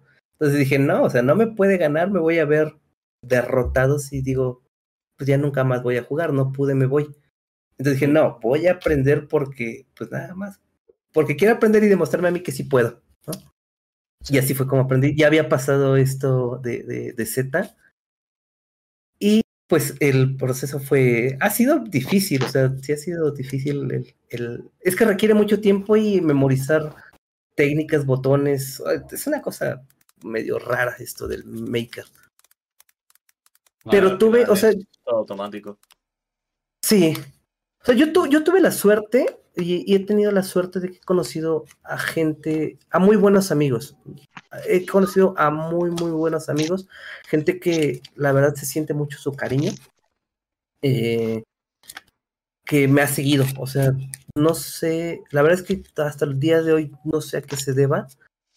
Pero estoy muy agradecido con, me han ayudado desde, desde crear emotes, desde crear esto de los marcos de entrada, de salida, a configurar el micrófono, la cámara, o sea, todo ha sido ha, ha sido muchas bendiciones, o sea, eso de ahí. gente iluminada de internet, ¿no? Por así decirlo. Eso es lo bonito.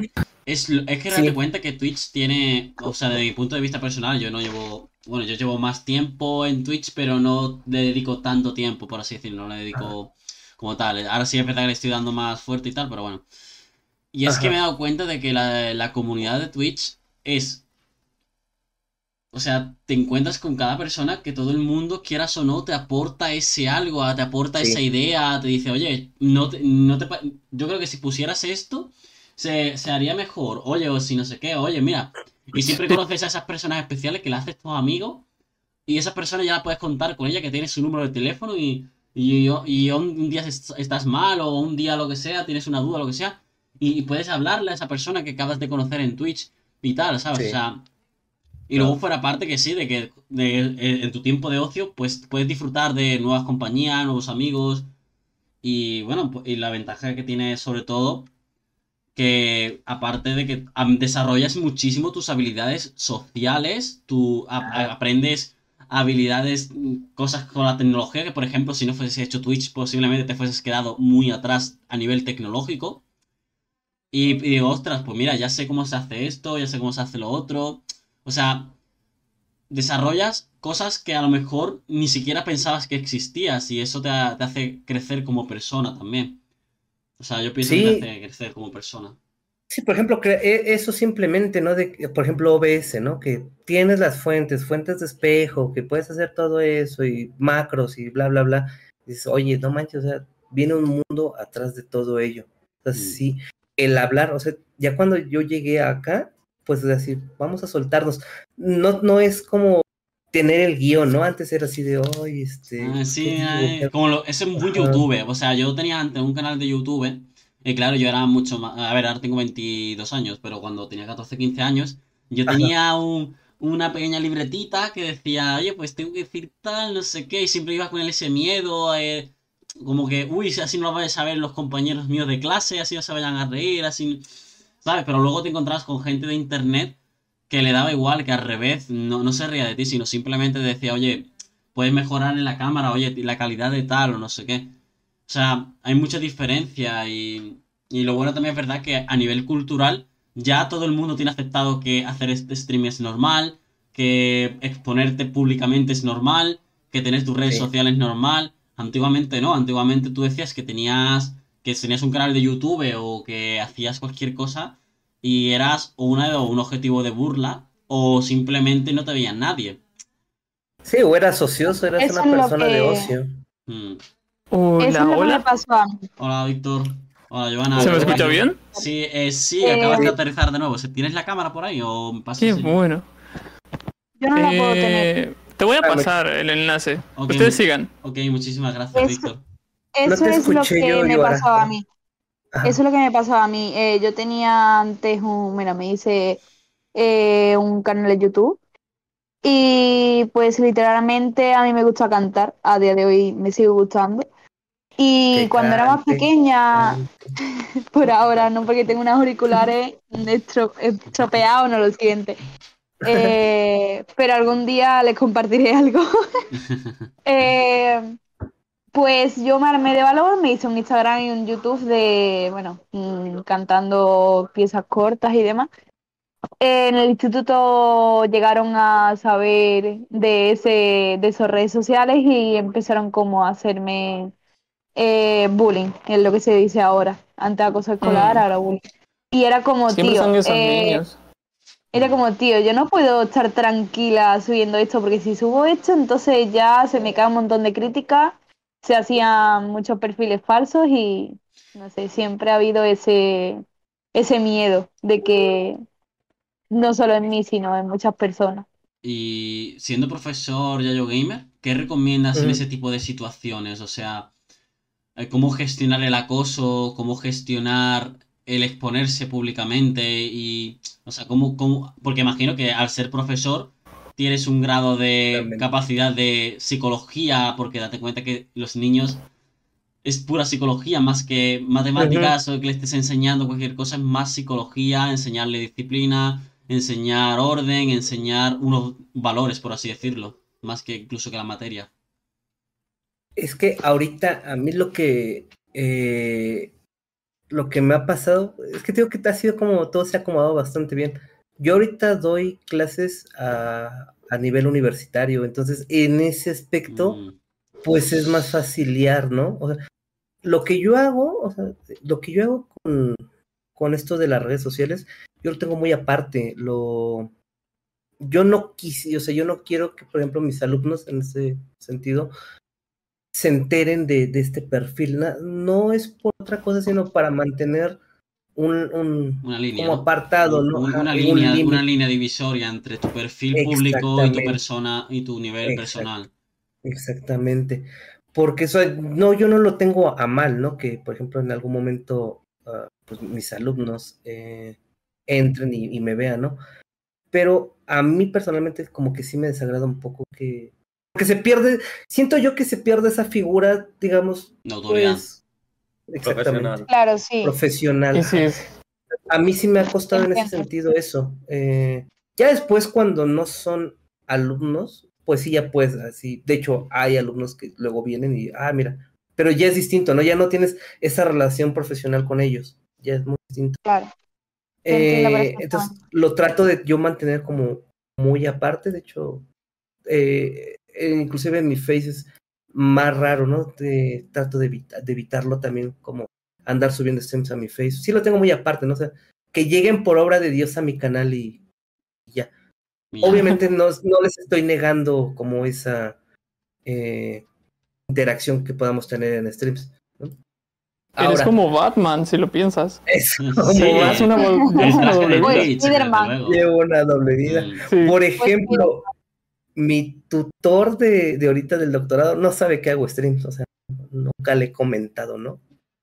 Y no me gustaría así como que, como que lo supiera. Al Claro, final de cuentas, sí son vidas distintas en ese Mm. sentido, o sea, a mí sí me- a mí específicamente sí, se- sí me gusta separar lo profesional con esta parte de, de acá. Y- Ahora, en, en la respuesta del... Es que siento que más pequeños es más difícil eso del bullying, ¿no? Porque pues lo hacen, no sé, sin, sin pensarlo, no sé cómo, cómo se actúa en ese proceso. Pero de que está mal, o sea, es malo que la gente lo ande señalando así de, oye, mira, es que él, él hace streams y canta y baila, porque al final es algo que a ti te gusta, el stream es como, a mí me gusta el fútbol, voy a jugar fútbol, ¿no? A mí me gusta el tenis, voy a ir a jugar tenis, es aquí lo mismo. Si a mí me gustan los videojuegos, ¿por qué te tienen que limitar o por qué te tienen que ver feo por el hecho de disfrutar los videojuegos? Se me hace tonto, se me hace absurdo que, que sea así. Todavía falta tal vez un poquito más de cultura, pero siento que se está erradicando un poco, ¿no? Un poco más. Antes yo creo que lo, era un poco más difícil. Eh, A día de hoy mm, no me avergüenzo de tener un stream, de hacer Twitch. Por ahora lo tengo aparcado por temas personales, pero. Eh, en un futuro me daría igual que supieran toda la gente que hago stream, porque ya soy más madura, ya es como me da igual lo que digas, las eh, los pensamientos negativos como que hay que saberlos apartarlos. Sí. No Sí. usted piensa lo mismo o vosotros. no, Yo a creo que sí es un gusta. proceso. O sea, Claro, al inicio es como que da más pena, ¿sabes? Mm. Sobre todo Sí. porque te ves a ti mismo a lo mejor en una repetición y no te gusta lo que ves. Mm. O a lo mejor para subirlo a internet sí que te gusta, pero tú sabes que podría quedar mejor y no se lo terminas presentando a tus amigos o alguna cosa así. Por ejemplo, más técnicos, eh, lo siento muchísimo por dónde nos hemos quedado, en qué momento me he desconectado. Se me ha desconectado todo, en qué momento, si podemos retomar el tema que se estaba hablando antes. creo que estábamos hablando de anécdotas. Uh, anécdota. cuen- ¿Y por qué parte me he quedado? ¿Qué parte he perdido? A ver, eh, estábamos hablando acerca de cosas que, como, no sé, amigos, ¿sabes? Yo le decía a Yayo que, que a mí me sorprendía bastante el cómo conocía a muchas personas, porque yo estuve bastante presente en sus inicios de Twitch y casi que cada día era una persona nueva, ¿sabes? Antes se permitía un poco el salirse un poquito de Maker y jugar, por ejemplo, a Among Us cuando estaba, cuando estaba en su época. Y casi que cada directo era. era una persona nueva. ¿Te acuerdas de eso, Yayo? Sí, eh, pues también como que el juego lo permitió bastante. Lo que pasa es que creo yo que la esencia de cuando alguien recibe en el stream vale mucho. O sea, a mí, por ejemplo, no me gusta que vas a un stream y hola y así como que, ah, hola, y, y siguen en lo suyo, ¿no? A mí Sí. no me gusta. O sea, yo como, yo me pongo en ese aspecto como viewer. Yo digo, ay, en buena onda ya me voy de aquí. No, no me gusta. O sea, pero es algo muy personal, Y- ¿no? Y Entonces- entonces, ¿cómo llegas a, en plan, cómo te gustaría que interactuara esa persona? Pues es que, ajá, por ejemplo, yo lo que hago, o sea, es- yo lo que hago es como a mí me gustaría eh, que, que- que fuera. Por ejemplo, te dicen hola y hola. Lo primero es hola, ¿de dónde eres, no? ¿Cómo te, cómo te llamas? O preguntarle, ¿te gusta el videojuego? No tanto por querer eh, como saber e- en ese aspecto, sino para que se sienta esa comunicación, ¿no? Creo que es muy importante esa primera comunicación y que digan, ah, mira, este cuate, pues, a pesar de que está haciendo sus cosas, pues me está poniendo atención. Y ya escribes. ¿no? Claro. E- En, en ese punto eso a mí me gusta mucho, ¿no?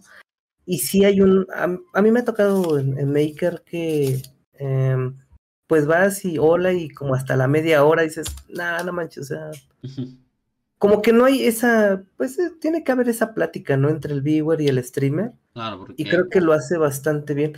Yo así lo manejo. Y pues no sé si luego va a llegar a ser como hostigante, porque hay de todos los perfiles, ¿no? Así de cómo estás, qué te importa. O sea, también hay como de, de varios puntos. Pero a mí sí me gusta más ese, esa relación entre los dos. Una retroalimentación, ¿no? Por así Ajá. decirlo, claro, porque a lo mejor si tú... También es verdad que si, si, si hablan más, si están más participativos, es verdad que sientes como que están viéndolo más y te sientes como más subido en la ola. Cuando estás haciendo un directo, imagino que está todo en silencio, nadie habla, lo que estás haciendo no sabes si te le gusta a la gente o no. Estás como muy, Sí. a la, muy a la deriva, ¿no? Por así decirlo, ¿no? Mentalmente. Y Sí, fue el estar en silencio no, no es bueno. Mm. Sí, a, no. Yo creo que por eso, ah, perdón, yo creo que por eso es que a veces llega gente, o sea, llega gente, no sé si se les hace como chistoso o algo, pero es lo que ha pasado, eh, por ejemplo, en esto de Among Us, que, que llegaba gente, o sea, era así de tú éntrale, o sea, quién sabe de dónde venga- vengas, pero tú éntrale y vamos a jugar. O sea, también tengo como esa apertura de decirle, pues ven, o sea, si, si nada más vienes a trolear o algo, pues eso cae, queda en ti, ¿no? O sea, porque nos ha tocado troleos también Sí, medio raros. Entonces, pero yo creo que eso me ha ayudado a mí mucho, decirle, mira, no te conozco tú, ah, pero ven, vamos a platicar, vente, vamos a, a- a echar relajo. Y pues es por ello que tenemos gente. Y creo que es por eso también que he conocido más gente eh, aquí en el stream. A mí me gusta mucho, por ejemplo, eh, no sé, ves a, a alguien random, o sea, tú te pones a buscar Fall Guys y alguien dices, a ver, voy a ver a esta persona. Y hacerle plática. Oye, ¿qué onda? ¿De dónde eres? Oye, este, ¿qué te gusta comer, no? tener Al- esa relación un poco más personal, ¿no? Ajá, exactamente. Y así fue como he conocido a Karencita, como conocí a Draco, como conocí a Smarty, o sea, cada uno ha sido de distintos países. Y a pesar como de esas diferencias de horario, han sido inclusive de mis amigos más cercanos aquí en, aquí en Twitch. Es internet, claro. Sí. Pero empieza de Hablando. Ujú. Ajá, sí, vi. No, hablando un poquito de eso, eh, ¿te acuerdas de alguna vez que haya salido todo mal? O sea, de las veces que a lo mejor hicimos un pequeño servidor de algo y lo abrimos a todo el mundo y terminó pasando algo que no era. No, Yo me acuerdo de un par de veces. matan al perro. ¿Te. Esa, esa ha sido la historia más, más curiosa. De la- eh, tengo un top 3 de historias más curiosas, pero entre eso también, pues hay que tener mucho precaución, ¿no? Yo, Ujú. este, Vic hizo un servidor de, de Minecraft. Entonces, pues ya éramos, ya éramos, éramos poquitos ahí en el, en el Twitch. Ya se estaba empezando a formular todo esto de la estructura de, de la comunidad. Entonces era, oigan, pues vamos a jugar Minecraft, ¿no? Vamos a hacer cabañitas y Mm. todo, vamos a jugar todos juntos. Todo chill. Ajá, y pues estábamos todos súper bien, ¿no? Vamos a jugar, todo iba evolucionando bastante bien y empezaron así de, eh, yo puse en la descripción así como ven, únete, al- algo así, ¿no? Y llegaron así las primeras personas, oye, este, ¿me puedo unir? Le digo, mira, es que este no es mi servidor, pero deja preguntarle a Vic. Y Vic, eh, Vic es una persona muy amable, así de, "Pues, si tú lo tienes a bien, yo no tengo inconveniente, ¿no? También es muy, tiene mucha precaución Vic. Pero así de, mira, ¿qué es lo peor que puede pasarme? Entonces empezó uno, empezó dos, empezaron grupitos, y así de, oye, pues ya está, ya la, la granjita, tenemos bastante gente, ¿no? El chat también se empezó a tornar bastante, pues estuvo con bastante gente y todo iba súper bien. de repente, oye, Vic, me sacaron del juego, Vic Uh. este, ¿qué, qué pasa, no? Y dije, pero pensé que era mi problema. Dice, no, no te preocupes, ahorita te vuelves a meter. Vic, no puedo. Otro amigo, oye, Vic, no, no, también a mí me sacaron, ¿qué, qué está pasando, no? Y así, de los, de nosotros, de los conocidos, uno por uno, ¿no? Pam, pam, pam. Que nos empiezan a sacar a todos. Pues ya, la historia fue que nos, que nos robaron el server de, de Minecraft Uh. Iba, creo que sí iba bastante, a- bueno, iba avanzada lo, lo que estaban haciendo, pero fue así como un ataque de, de troleo y explotaron todo, todo, todo lo que Oh. teníamos. Sí. Pero eso es Y un esto se veía así. Es un ciclo. En la, en la vida de los servidores, creo que cuando em, naces, eh, todo bien, creces, te reproduces y mueres. O sea, es- se podría decir así, Literalmente. ¿sabes? Es Y un yo ciclo estaba de Sí, sí, súper sí, nervioso, porque era de, la, era de las veces que tenía, pues teníamos bastante gente, era así de, no manches, este, ¿qué hago? O sea, quiero leer el chat, quiero ver qué es lo que está pasando, aunque no esté entendiendo, no estoy respondiendo, o sea, estaba hasta sudando así de, no, no manches, estoy muy, muy, muy nervioso. Y hasta parecía película porque se quedó tal vez ese momento no, yo no sé qué fue, qué habrá pasado, pero uno así de, oye, ya, ellos están explotando todo, No, mira la corre. casita de Vic. Sí, Ah. en el chat empezaron todos a poner eso. Ajá. Entonces se metieron también a mi Discord. eh, ¿Quién sabe? La verdad es que yo no supe quién.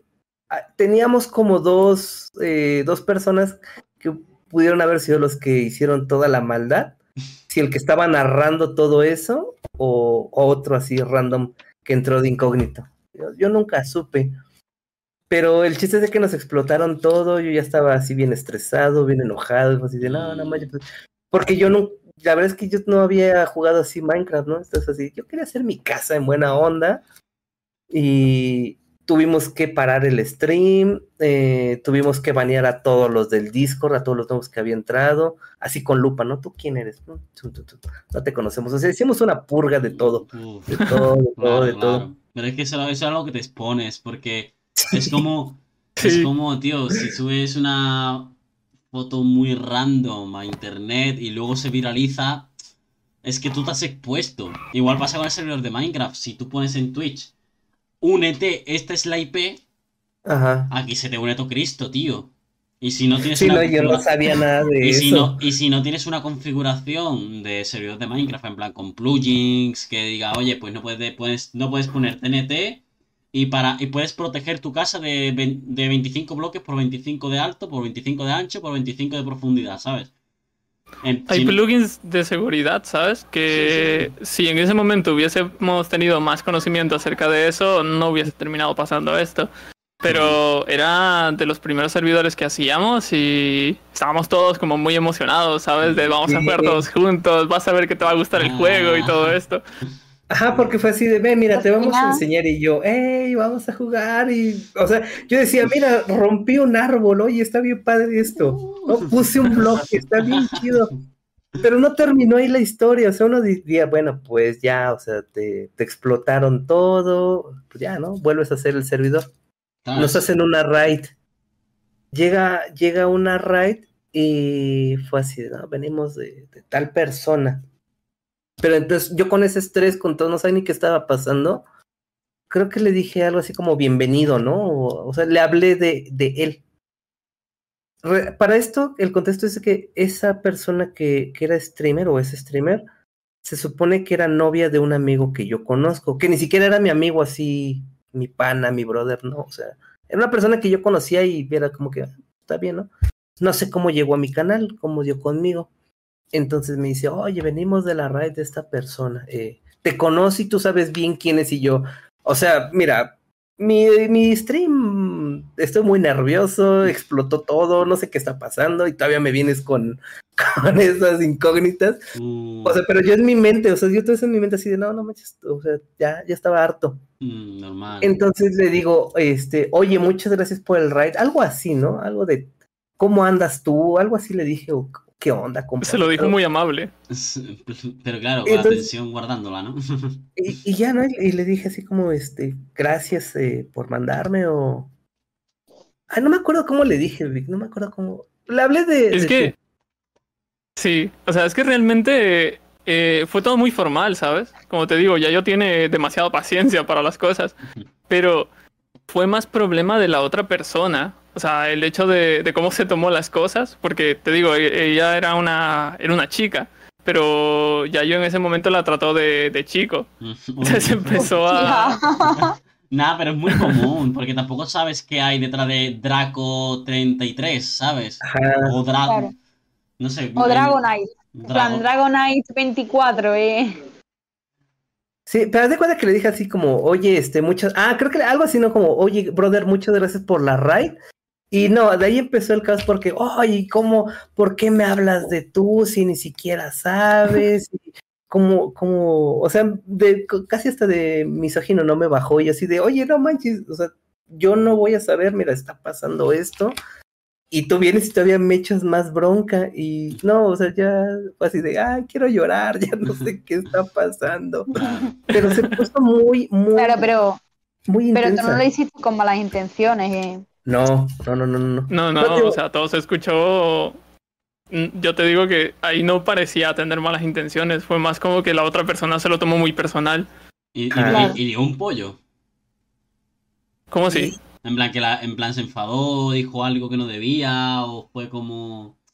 O sea, mi Eh, error a ver, fue yo, hablarme de, de, de él. O sea, ese fue mi error. Pero Sí. pues fue un acto como muy, o sea. Pues al final. la pues, es reacción de esa persona fue demasiado exagerada. Pero ¿cuál fue la reacción? O sea, ¿puedes describirme la reacción? A ver, el O sea- directo como tal no lo sé. ¿Habla ya yo?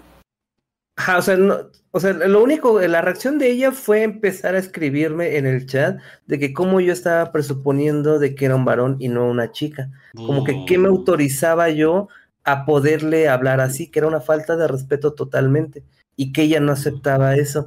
Y yo así, o sea, yo nada más fue así de, oye, Tu Perdón, pollito, o sea, tu pollito, en plan, como un pollito chiquito. o sea, yo me equivoqué, o sea, ¿no? Entonces ya después pues sí me molesté, o sea, fue, fue en el, en el stream que ya estaba molesto, digo, oye, a ver, digo, en buena onda, este, gracias por el ride, digo, si te molestas, pues, pues allá tú, ¿no? O sea, y- total. Ya Le pedí- X, ¿no? Le pedí una disculpa, ah, perdón, antes de eso, como me llegaron los, eh, o sea, pasó eso de, de que explotó la granjita, entonces inmediato pues llegó toda una horda de personas, ¿no? Entonces dije, no, como que esto está muy raro, o sea, esto es- ese es un troleo raro, a banear, vamos a banear a toda la raza, A ¿no? recortar, recortar. A cortar, sí, pues las cabezas que van a caer, van a caer. Entonces ya me dice, no, oye, tranquilo, o sea, hasta eso su comunidad era muy tranquila, dice, oye, no, tranquilo, si venimos de una raid, nada que ver con estos cuates que hicieron eso, y ya, ¿no? Entonces, ya tranquilo fue de, oye, este, gracias por la raid, compa. Claro, pero cuando ya te pasa un montón de, de, en plan, te pasa eso, es como, tío, ya, ya tienes miedo, ¿sabes? Como, Sí. ¿por dónde vendrán? Ajá, traumado. Sí, sí, yo estaba así como que no vamos a borrar, o sea, vamos a borrar de todo para que no haya problemas. Así nos quedemos nada más Víctor, otro compa y yo, no nos importa que estemos así. El chiste es que eh, ella, no sé cómo estuvo, pero le pedí una disculpa, ¿no? O sea, le dije, mira, eh, se- la verdad se portó muy grosera esta chava, eh, yo no quiero cosas así para empezar en mi stream, pues la vamos a, la voy a bloquear, no sé, no quiero broncas, la verdad. La verdad, y aparte, pues, qué necesidad, ¿no? De tener que te anden mm, haciendo Claro. ese, ese show. Sí. Ya después fue así, a ver, ya más calmado, en ese mismo stream, o sea, ni siquiera había, todo pasó en un stream. A ver, eh, oigan, amigos, eh, me dicen, es que tú la conocías y yo, güey, yo no conozco a nadie de que no fuera, o sea, sí, ahí sí lo mantenía como, no le había hecho a muchos que estaba haciendo stream. Digo, yo no, a nadie les he dicho más que a mis más allegados que hago stream. Entonces, ¿cómo la voy a conocer? O sea, es, es algo estúpido. Y me dice, es que aparte es de tu amigo, yo, ya me dicen el nombre, yo, ese ni siquiera es mi amigo, o sea, no manches. Yo sí me quedé, ese ni siquiera es mi amigo. ¿no? ¿no? O sea, pero no se lo dije, o sea, yo me quedé así como que es, es muy estúpido, o sea, no es mi amigo, no, o sea, no somos compas como tal, o sea, no. ¿Cómo la No voy a son personas muy cercanas. Ajá, Claro. ¿cómo la voy a conocer? Le digo, oigan, chavos, pero ¿saben qué? Este, perdón, eh, le quiero pedir una disculpa a ella pública porque, pues, tal vez no fue la manera. Me disculpo por suponer su género, o no sé, cosas pero- de ese estilo. Pero es algo innecesario igualmente, pienso yo. Claro, pero te digo que, o sea, para evitar esas, esas, pues, esas malas interpretaciones, ¿no? Mm, Claro. Entonces dije, Problemas bueno, futuros también. Sí. Digo, yo creo, ajá, para tener más lazos en algún futuro, dije, bueno, una disculpa, aunque no tendría por qué disculparme. Eh, le pueden decir a ella, yo la verdad es que está ahorita bloqueada por cómo se comportó, le pueden decir, corte, y digo, le voy a, la voy a, la voy a desbloquear para que escriba en el chat. ¿no? Digo, Oye, pues ya, perdóname, eh, fue un arranque, mira, pasó esto, le di todo el contexto, ¿no? Ujú. Me escribe, pues yo no acepto tus disculpas, que no sé qué, bla, bla, bla, bla, Sí. bla. No, ya, ya, no, ya. ya para Ya, ya, aquí, hombre. Fuera. Sí, yo todavía sí Uh. dije, bueno, yo ingenuamente dije, se van a calmar las cosas. No, fue como le hubiera Bueno. echado más, más leña. Más ¿Sabes leña, qué? sí. No, les digo a estos cuates, ¿saben que Ustedes están viendo esta vaina, eh, yo lo estoy haciendo de la mejor manera. Les agradezco el raid, pero pues hasta aquí termina esta, de- la primera y última vez, ¿no? Bloquear. Bueno, Ya nunca más, nunca más volvió a aparecer ni de su comunidad, creo. fue una mala experiencia, pero imagino que si tú pones una balanza eh, el número de experiencias buenas y el número de experiencias malas en Twitch, yo creo que pesa más la buena, ¿no? O- Sí. ¿Y cuál sí, fue? sí. Y hablando de eso. ¿cuál es tu actuación? Bueno, ¿cuál ha sido el momento de Twitch que has dicho tú, tío, esto es magia? ¿En qué momento sentiste magia, por así decirlo?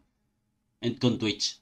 Es que es como una serie de, de- de eventos que ahorita se están. Es que no es como un stream en específico, sino que se ha dado hasta ahorita de que en el ámbito de, de Maker hay, sí hay categorías entre jugadores. ¿no? Entonces tú dices así como que, ah, el jugador este de Europa, el jugador de, de Estados Unidos, de los mejores de- del top, del top 100 mundial, ¿no? Que han estado viniendo a mi stream. O sea, ya Uh, me he hecho amigos de estos jugadores. Ojito. O sea, has progresado al nivel competitivo en Mario Maker 2 y.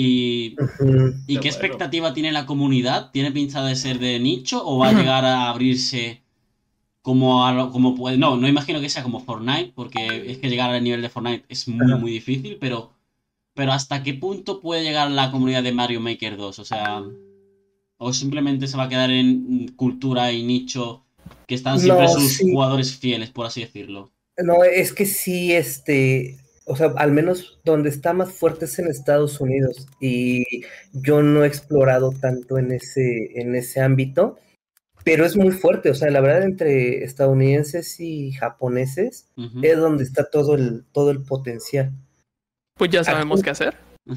Aquí en México, pues es como, está, hay poquitos, ahí va, pero entonces te digo que eh, del- de que ellos, eh, en- estos creadores, te vengan, o sea, se- son viewers de tu canal, ¿no?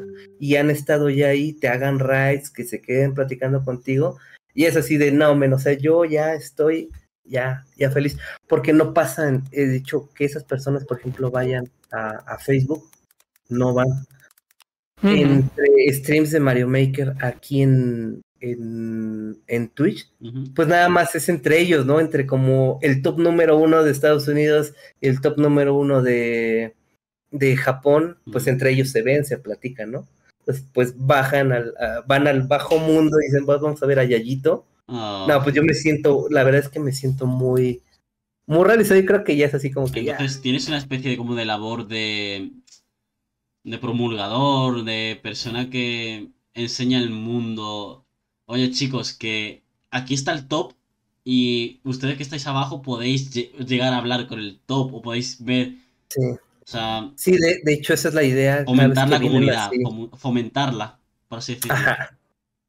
Sí, es así de, miren, aquí está este cuate, eh, el nombre, lo han visto por, eh, por los niveles, aquí está, les agradecemos, eh, pues vayan, a, vayan a, a saludarlo, vayan a seguirlo.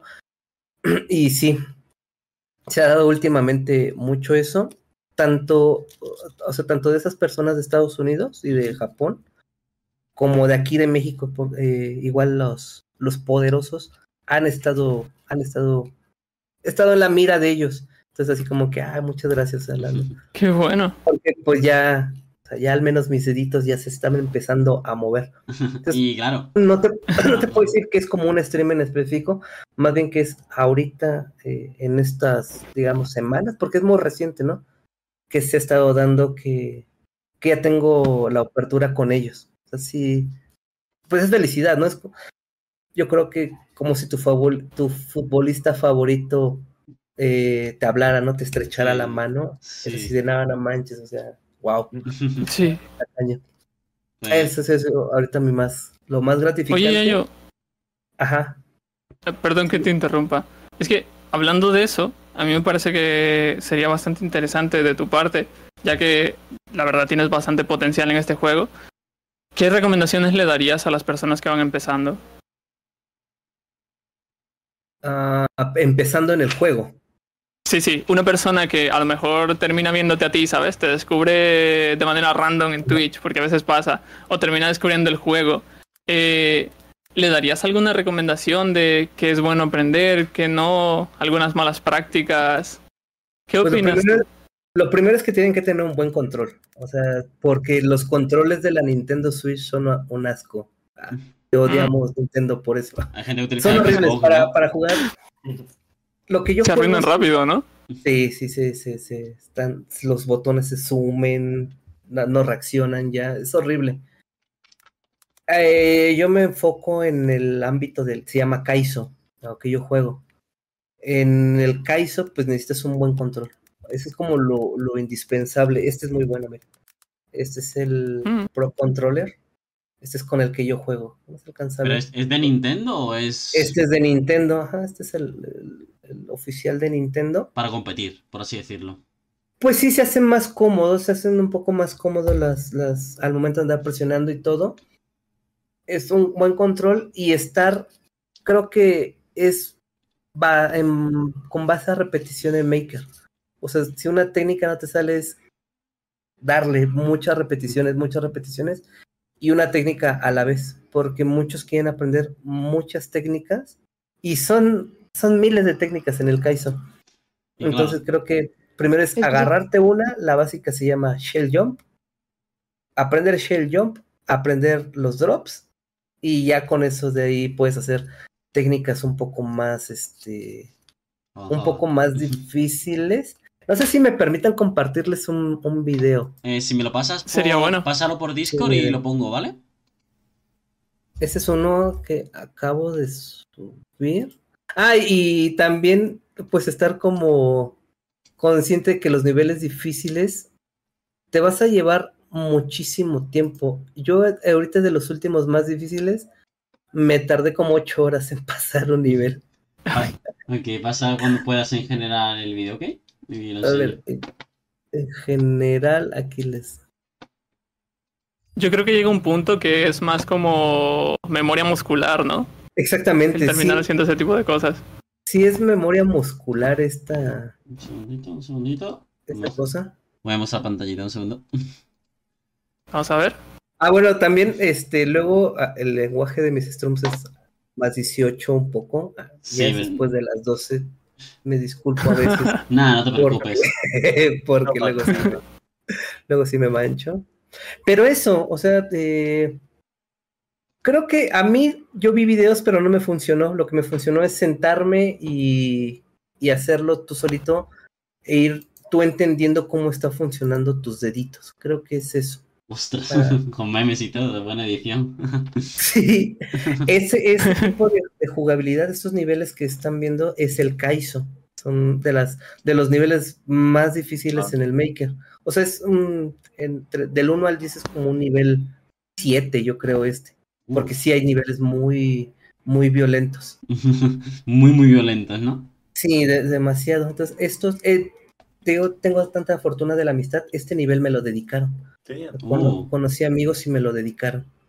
O sea, lo hicieron especialmente para ti. Exactamente, sí. Guau. Eso es increíble, ¿eh? O sea, eso a nivel comunidad es muy, muy bonito. Sí. Por lo que veo, De hecho- es muy bonito y la, bueno, es bonito la, la táctica de, decirle, bueno, esto para Yago. Es como, no sé, da alegría, personalmente. Ya, Sí. sa- ya sabes, un Rully Sí. Lo que te voy a regalar para tu cumpleaños. Un nivel de Mario Maker 2. Un nivel de por favor. Mario Maker 2. De hecho, también a mis amigos en su cumpleaños le he creado niveles Yo no me de, de ¿eh? Mario Maker. Y Sí, Cambia mucho la experiencia. ahí. cambia mucho la experiencia de crear niveles a jugarlos. Sí. El, el que tú crees niveles te ayuda a tener una mayor jugabilidad. Yo no lo creía. A mí me habían dicho, el día que tú aprendas a crear niveles, este, vas a jugar mucho mejor. Y decía, eso es absurdo. Y sí, gracias a la... Yo también soy creador, o sea, soy jugador de Kaizo y también soy creador. Eh, me ha Al ayudado final- muchísimo. Al Sí. final me vas a hacer que me envicie. Yo, yo, esto- esa es una de mis misiones, que toda la gente juegue eh, Mario Maker, ah, que todos jueguen Mario Maker. ¿Y alguna vez has tenido problema con Nintendo al punto de decir, tío, esto Nintendo no debería haberlo hecho así porque ahora nos, nos molesta a nosotros la comunidad, hace que, que todo sea peor? O sea, ¿ha, ha habido algún, problema, algún tipo de problema con Nintendo?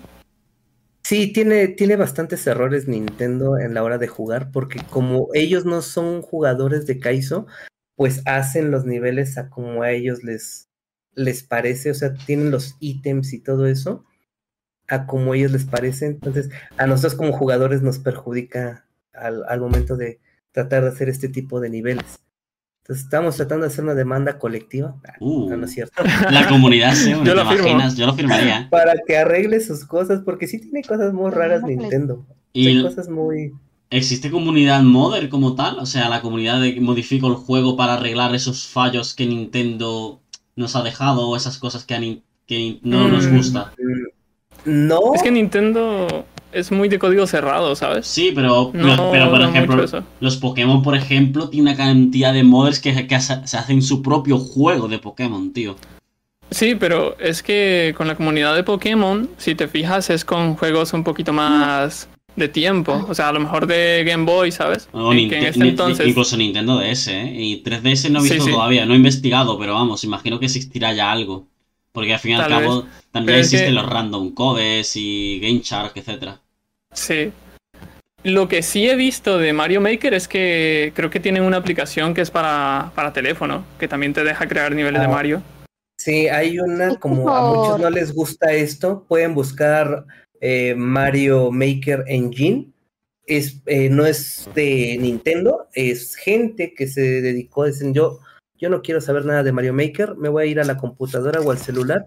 Y es, es muy similar, tienes el mismo tipo de cosas que un Mario Maker y muchos arreglos en ese sentido de, de los de los bugs que tiene el Maker, los arreglan o a veces los perjudican más en Engine. Entonces, si no quieren la, la Switch con Mario Engine, lo pueden, pueden hacer también ese tipo de cosas. ¿Cambia la experiencia en jugabilidad? Sí, pero pues lo más cercano que, que haya un Mario Maker. Y se ve, Hmm. y a nivel experiencia, ¿se ve increíble o es más vistoso o se hace para que los No, se vean más... Se pro? ve muy chafa, no se ve tan... No se ve tan pro. profesional, realmente. O sea, no se ve tan... Y una pregunta, Ajá. ¿vale? ¿A qué, qué Es que por lo diferencia que hay? veo, ¿Perdón? No, no, no sé quién, quién va, Joan o tú. Digo yo. eh, no, deja ya pregunta y ya después voy yo. ¿Qué diferencia hay entre lo que tú haces y un speedrun? Porque, o sea, Ah, ok. Miren, nada más les, les paso el último de como creador. Este es mi nivel más difícil de creador que tengo hasta el momento. Eh, ok. Un speedrun es que se pueden, en el Kaizo se puede hacer speedrun, eh, pero son niveles, es muy difícil que hagan un Kaizo en, en tipo speedrun. Normalmente el speedrun es eh, pues pasarlo con atajos, igual la memoria muscular, pero en, Pero en aprovechando bugs, ¿no? lugares importantes, ajá, hacer eh, ese tipo de cosas. Pero ah, imagino que existe la modalidad, sin bugs, ¿no? Y entonces, Sí hay, ajá, sí, sí hay gente, de hecho son varias ramas. Hay gente que se dedica a los kaisos, hay casos, hay eh, teams que se dedican a plataformeros, hay que se dedican exclusivamente a puros speedruns, hay musicales, entonces en Maker es como varias ramas en ese sentido. Es raro, por ejemplo, como este nivel que están viendo, que hagan Sí, sí, sí. speedruns. Lo estoy viendo Es ahora mismo, me- estoy viéndole, me está dando una embolia cerebral. Eh, Es a eso es lo que llegaba yo. Es eh, hipnotizante. ¿eh? Es típico que Sí. para ver el tipo de, de, de relajación. En plan de decir, me da mierda el día, voy a ponerme cualquier cosa para relajarme y esto es hipnotizante. tío. Yo me he callado viéndolo. sí, pero es que llega, llega a la conclusión de que. Llego a la conclusión, mm, ya yo, de que Ajá. tus directos llegan a unos, unos niveles que eh, te pilla por sorpresa, porque no sabes si en plan, cuando piensas que te vas a caer, mm, yo qué sé, sale como una conchita de una tortuga y sales a saltar y es como, ¿de dónde salió eso, diablo? Sí, es Como que están pasando muchas cosas.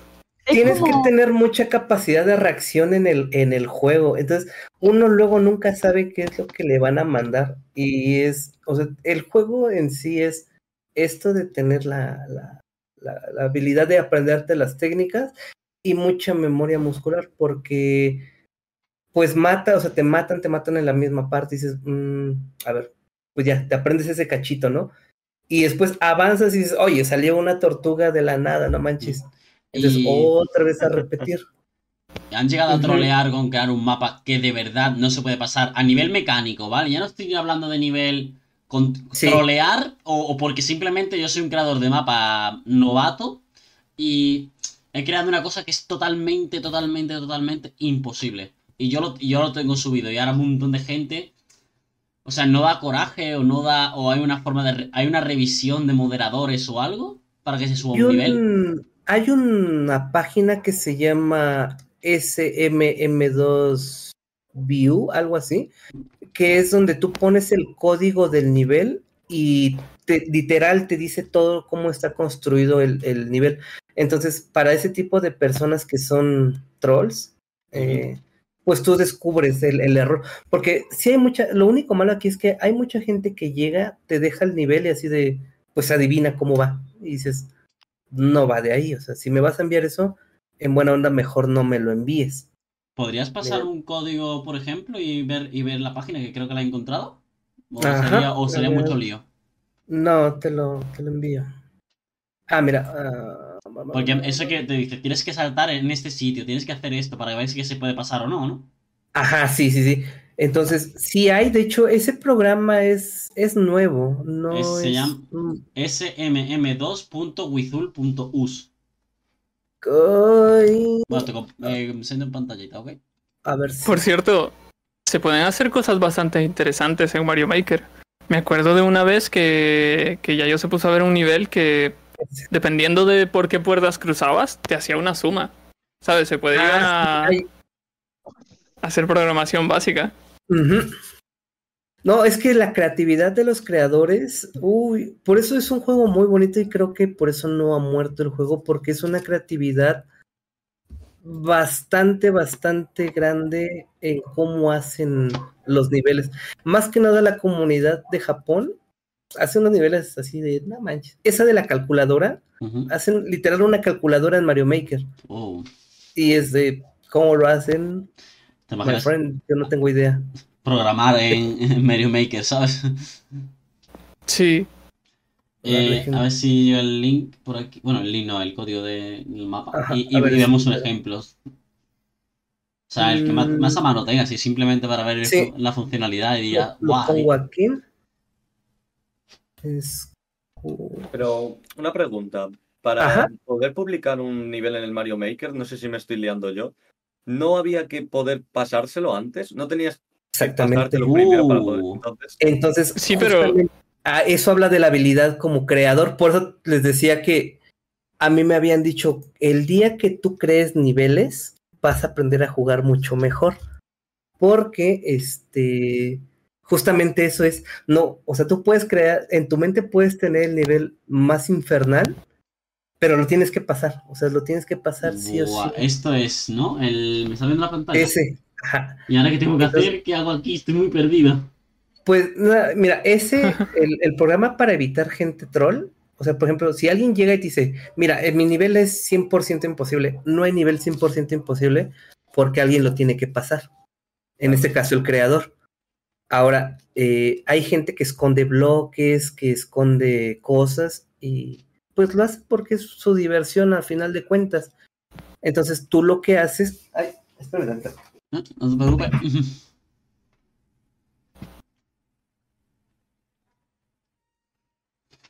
Esto es muy. Mi cabeza está estallando ahora mismo. ¿eh? tú lo que haces difícil. Es este meterte ahí, metes el código y dices, a ver, aquí hay muchas tuberías, ¿cuál es la tubería correcta, no? Entonces, Mm. por ejemplo, ahí ven la A en la tubería A, la puerta A, la puerta B, entonces tú vas viendo, ah, mira, la puerta B conecta con otra puerta B, está bien. Esta B conecta con esta, ¿no? Con esa, ajá, entonces, si fuera un mapa troll, pues ahí te indica por cuál podría ser un camino posible. La tubería A eh, conecta con la tubería. A. Entonces, ya no, ya no existen estas personas. Bueno, existen todavía personas que hacen este tipo de cosas, eh, niveles así, que esconden cosas y pues no sé por, o sea, hasta el momento no sabemos por qué lo hacen. Creemos que son gente pequeña que se dedica a hacer ese tipo de cosas. Y nos han llegado casos que es así de, mira, nadie lo ha pasado, nadie más que yo lo he pasado y dos personas más en todo el mundo. Uh, Entonces dicen, Mm. oye, eso está medio raro, ¿no? O, sea, o eres muy bueno o hay algo oculto. Y sí, resulta que en niveles Kaizo hay gente que oculta globos, que oculta puertas. Entonces, pues lo que hacen, se ve muy difícil, eh, se ve muy difícil el nivel, pero se meten a un tubo, agarran un globo y llegan a la meta. Entonces, ah, qué Mm. que, que pillín, ajá. Hay de todo. Entonces, eh, mm, se van ubicando entre la comunidad. Ya hay muchos que ya no quieren jugar niveles de esas personas. Pero pues hay otros tantos que todavía están al acecho. Lo bueno que tenemos esta herramienta. Que si no, Existen, sí. existen comentarios de niveles al estilo. Y te digan en un comentario, tío, he intentado jugar tu nivel, pero tío, has- es que has hecho esto, tío. O sea, no sé, cosas así. Comentarios, lo- lo- una reseña hay- del mapa. Cuando tú creas un nivel, está, puedes poner el título y la descripción tú como creador. Entonces dices, el nivel es Kaizo de, con dos checkpoints, ¿no? Entonces, uno como jugador dice, me voy a aventar porque pues tiene dos checkpoints, es un poco más fácil, ¿no? Mm. Cuando no le entiendes durante el juego, puedes pausarlo y decir, eh, mira, aquí esto se me hizo muy difícil, ¿no? Mm. Y entonces se suman entre más jugadores, decir, "Am- a- más adelante a mí tampoco me salió. Entonces, en tu mismo nivel están esos comentarios. Lamentablemente tú como creador no puedes responder esos mensajes. Ah, Es una cosa que a mí se me hace un poco rara, ¿no? un poco rara porque deberías de poderlo poner. Nada más te pueden publicar a ti, pero tú no puedes responder. ¿Existe algún foro donde la gente comparta, aparte del propio juego en sí? O sea, algún foro de, de comunidad o solo es ambiente cerrado de Discord y cosas así. O sea, ¿dónde, Eh, dónde está la comunidad realmente? La comunidad está en Twitter y está en Discord. Twitter y entonces- Discord, sobre todo, ¿no? En, en Twitter y Discord es donde está la comunidad más fuerte. Lo que hacen en lo que hacen en Twitter es estas personas que les digo que son ultra famosas, pues tienen su perfil y dicen, "Mm, ahí va mi nuevo nivel, ¿no? Y pues la- lo publican en Twitter y ahí sí más, más personas es de, oye, mira, no lo pude pasar, ¿qué claro. pasa? O, o- o Ahí sí puede haber un "Ah, feedback. Sí, ahí puede haber un feedback con el Ajá. creador, ¿no? Exactamente. Ahí es como donde está más movido en Twitter, pero no es como una, no es un perfil en general, sino que los, tus mismos, los perfiles de las personas, pues ya se van conociendo, ¿no? Como, como hacerlo Ah. así. O sea, no es como que te metas a ma- Super Mario Maker 2 en, en Twitter y ahí encuentres a todos, no. Es irlos siguiendo a uno por uno de los creadores importantes y entre ellos se va haciendo el, el El círculo. círculo, claro. Y otra es en Discord, que es el Team Shell. El Team Shell es donde están también los más, de los más poderosos en Kaizo. Eh, pues ahí luego platican, luego platican. Yo estoy, pero la verdad no, no les escribo. O sea, me meto ahí, suben sus niveles y uno conoce. Pero creo que yo en Twitter es lo más, lo más fuerte que hay para conocer gente. Twitter me da miedo en ese sentido. ¿Por qué? Eh, que Twitter es Twitter. No sé si me entiendes. Sí, ahora mismo con Elon Musk y esta, esta movida. Mm, Sí. De hecho, también Eh, en Reddit, pero creo que no es tan bueno. Bueno, en Reddit es verdad que se utiliza muchísimo en Estados Unidos, ¿no? Comunidad inglesa en general, bueno, Sí. comunidad hispano, sí. no, no hispanoamericana, sí, bueno, sino americana en general. Y pues es eso, o sea, la verdad es que ah, sí, le recomiendo jugar Mario Maker mucho. Es bien bonito el juego, es muy bueno. Tal vez no a este grado de, de Kaizo, digamos, pero en, en general, el que tú puedas jugar niveles de otras personas es muy bonito. Encuentras niveles, eh, hay niveles musicales de todo tipo que tú te puedas imaginar en, en nivel musical, son muy buenos. En, en estos de, como digamos, de programación, también hay, hay bastantes. Es bonito y por eso yo creo que Maker no va a morir, aunque sí necesitamos una nueva actualización o necesitamos al menos Mario Maker 3. Yo dudo Mm. que vaya a salir un Mario 3. Claro. Eh, tal vez esta es su última, esta es su última entrega o alguna otra actualización, pero ya lo veo muy difícil. Porque igual mucha gente se está retirando de esto, de- del Maker. Claro, Mm, también es verdad que Es Ajá. difícil competir contra los titanes AAA, por así decirlo. Aunque Sí, esto, aunque sí, esto sí. sea un AAA realmente, ¿no? El Mario Maker realmente es un AAA. Pero claro, es que tampoco puedes competir contra un Call of Duty, un Fortnite, un. no sé. Ajá. O el juego de moda en cuestión, ¿sabes? Sí, Eso- de hecho tuvo sí. buenas ventas este juego, pero pues sí, no. De hecho, por ejemplo, ahorita va a salir Mario Wonder. O sea, seguramente Mario Wonder le va, va a tumbar a, a Maker en cuestión de ventas, ¿no? De hecho, también, que yo sepa, cuando me acuerdo que cuando salió este juego, ¿vale? Yo era seguidor del Rubius, no sé si lo conoces. Ah, está empezando a jugar el Rubius. Él jugó, el, el Rubius jugó este juego, tío, y claro, Ajá. a la gente le molaba y tal, pero él subió dos, sus dos, tres vídeos que tuviera que subir en su momento y a la siguiente ola, por así decirlo. Sí. La Sí, siguiente también ola. Sorman, Sorman, de hecho, Sorman es una persona muy rara. A, a mí me sorprende porque él fue, a ver, voy a agarrar Mario Maker. Él juega de todo, ¿no? Juega hace muchas cosas Sorman, hasta músico esa. Pero es así, yo voy a agarrar Mario Maker y lo voy a aprender en un mes, no sé. Y se volvió un referente en Mario Maker, eso hace cuatro años Ujú. y juega bastante, Hmm. en ese tiempo jugaba bastante bien. El- Pero fue el hype y ya lo dejó. Creo que apenas ahorita lo volvió a retomar, pero no como antes. Entonces, lo que necesitamos es que ese tipo de personas que, que son influencers, ah, si llegaran a jugar ese tipo de juegos, se iría para arriba el, eh, No, claro. el que más personas llegara a, a importarles más. Y no crees en cierta forma. Entiendo. Esto, esto ya a nivel personal, ¿vale? Y lo que yo creo. ¿No crees que en cierta forma mm, los, los grandes titanes son los que deciden lo que juega la gente y lo que no? Porque imagino que llega un estudio de Ubisoft o llega un estudio de no sé qué y le dicen al, al pez gordo, por así decirlo, de al titán de Twitch, por así decirlo, que tiene 20 millones de seguidores, lo típico, ¿sabes? Un Auronplay, un Rubius, y le dice, oye, te regalamos el, yo qué sé, el GTA 6. Bueno, yo qué sé, por ejemplo, ¿vale? Y ahora dicen, buah, pues, ¿qué voy a jugar? ¿A un juego indie o voy a jugar al GTA 6 que me lo están regalando? No, sé qué, no sé cuánto. Y entonces un 80% de su contenido se va a fomentar seguramente en, en jugar videojuegos de AAA que te regalan las empresas y entonces estamos a merced de la- los AAA, por así decirlo, y de videojuegos que todo el mundo es más accesible. Por ejemplo, tú no puedes, tú le enseñas a un niño de 13 años el Mario Maker 2 y te va a decir, tío, pues yo quiero jugar a Fortnite. Sí. Es como, tío. Entonces esa labor de influencer se está utilizando en pos y beneficio de videojuegos mucho más sencillos o poco profundos, por así decirlo. Que lo único que vende Sí. son sus gráficos o su, su novedad hecho, en general. ¿Perdona, qué has Con dicho, pasó- Que eso con Fortnite pasó. eh, Fortnite pagó a pagó, eh, Epic Games pagó a, con- a creadores de contenido para que jugasen el juego y lo promocionasen y por eso tuvo un gran boom.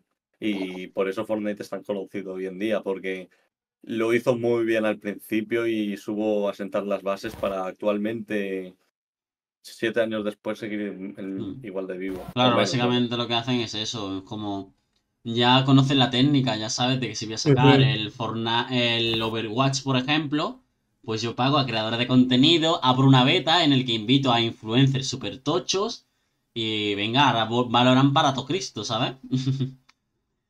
Pero bueno, yo Sí, y contra eso no se va a poder competir para nada. O sea, sí vamos a estar a, pues, a merced de eso, ¿no? De, de lo que vean ellos en, en los influencers, pues es lo que va a proyectar.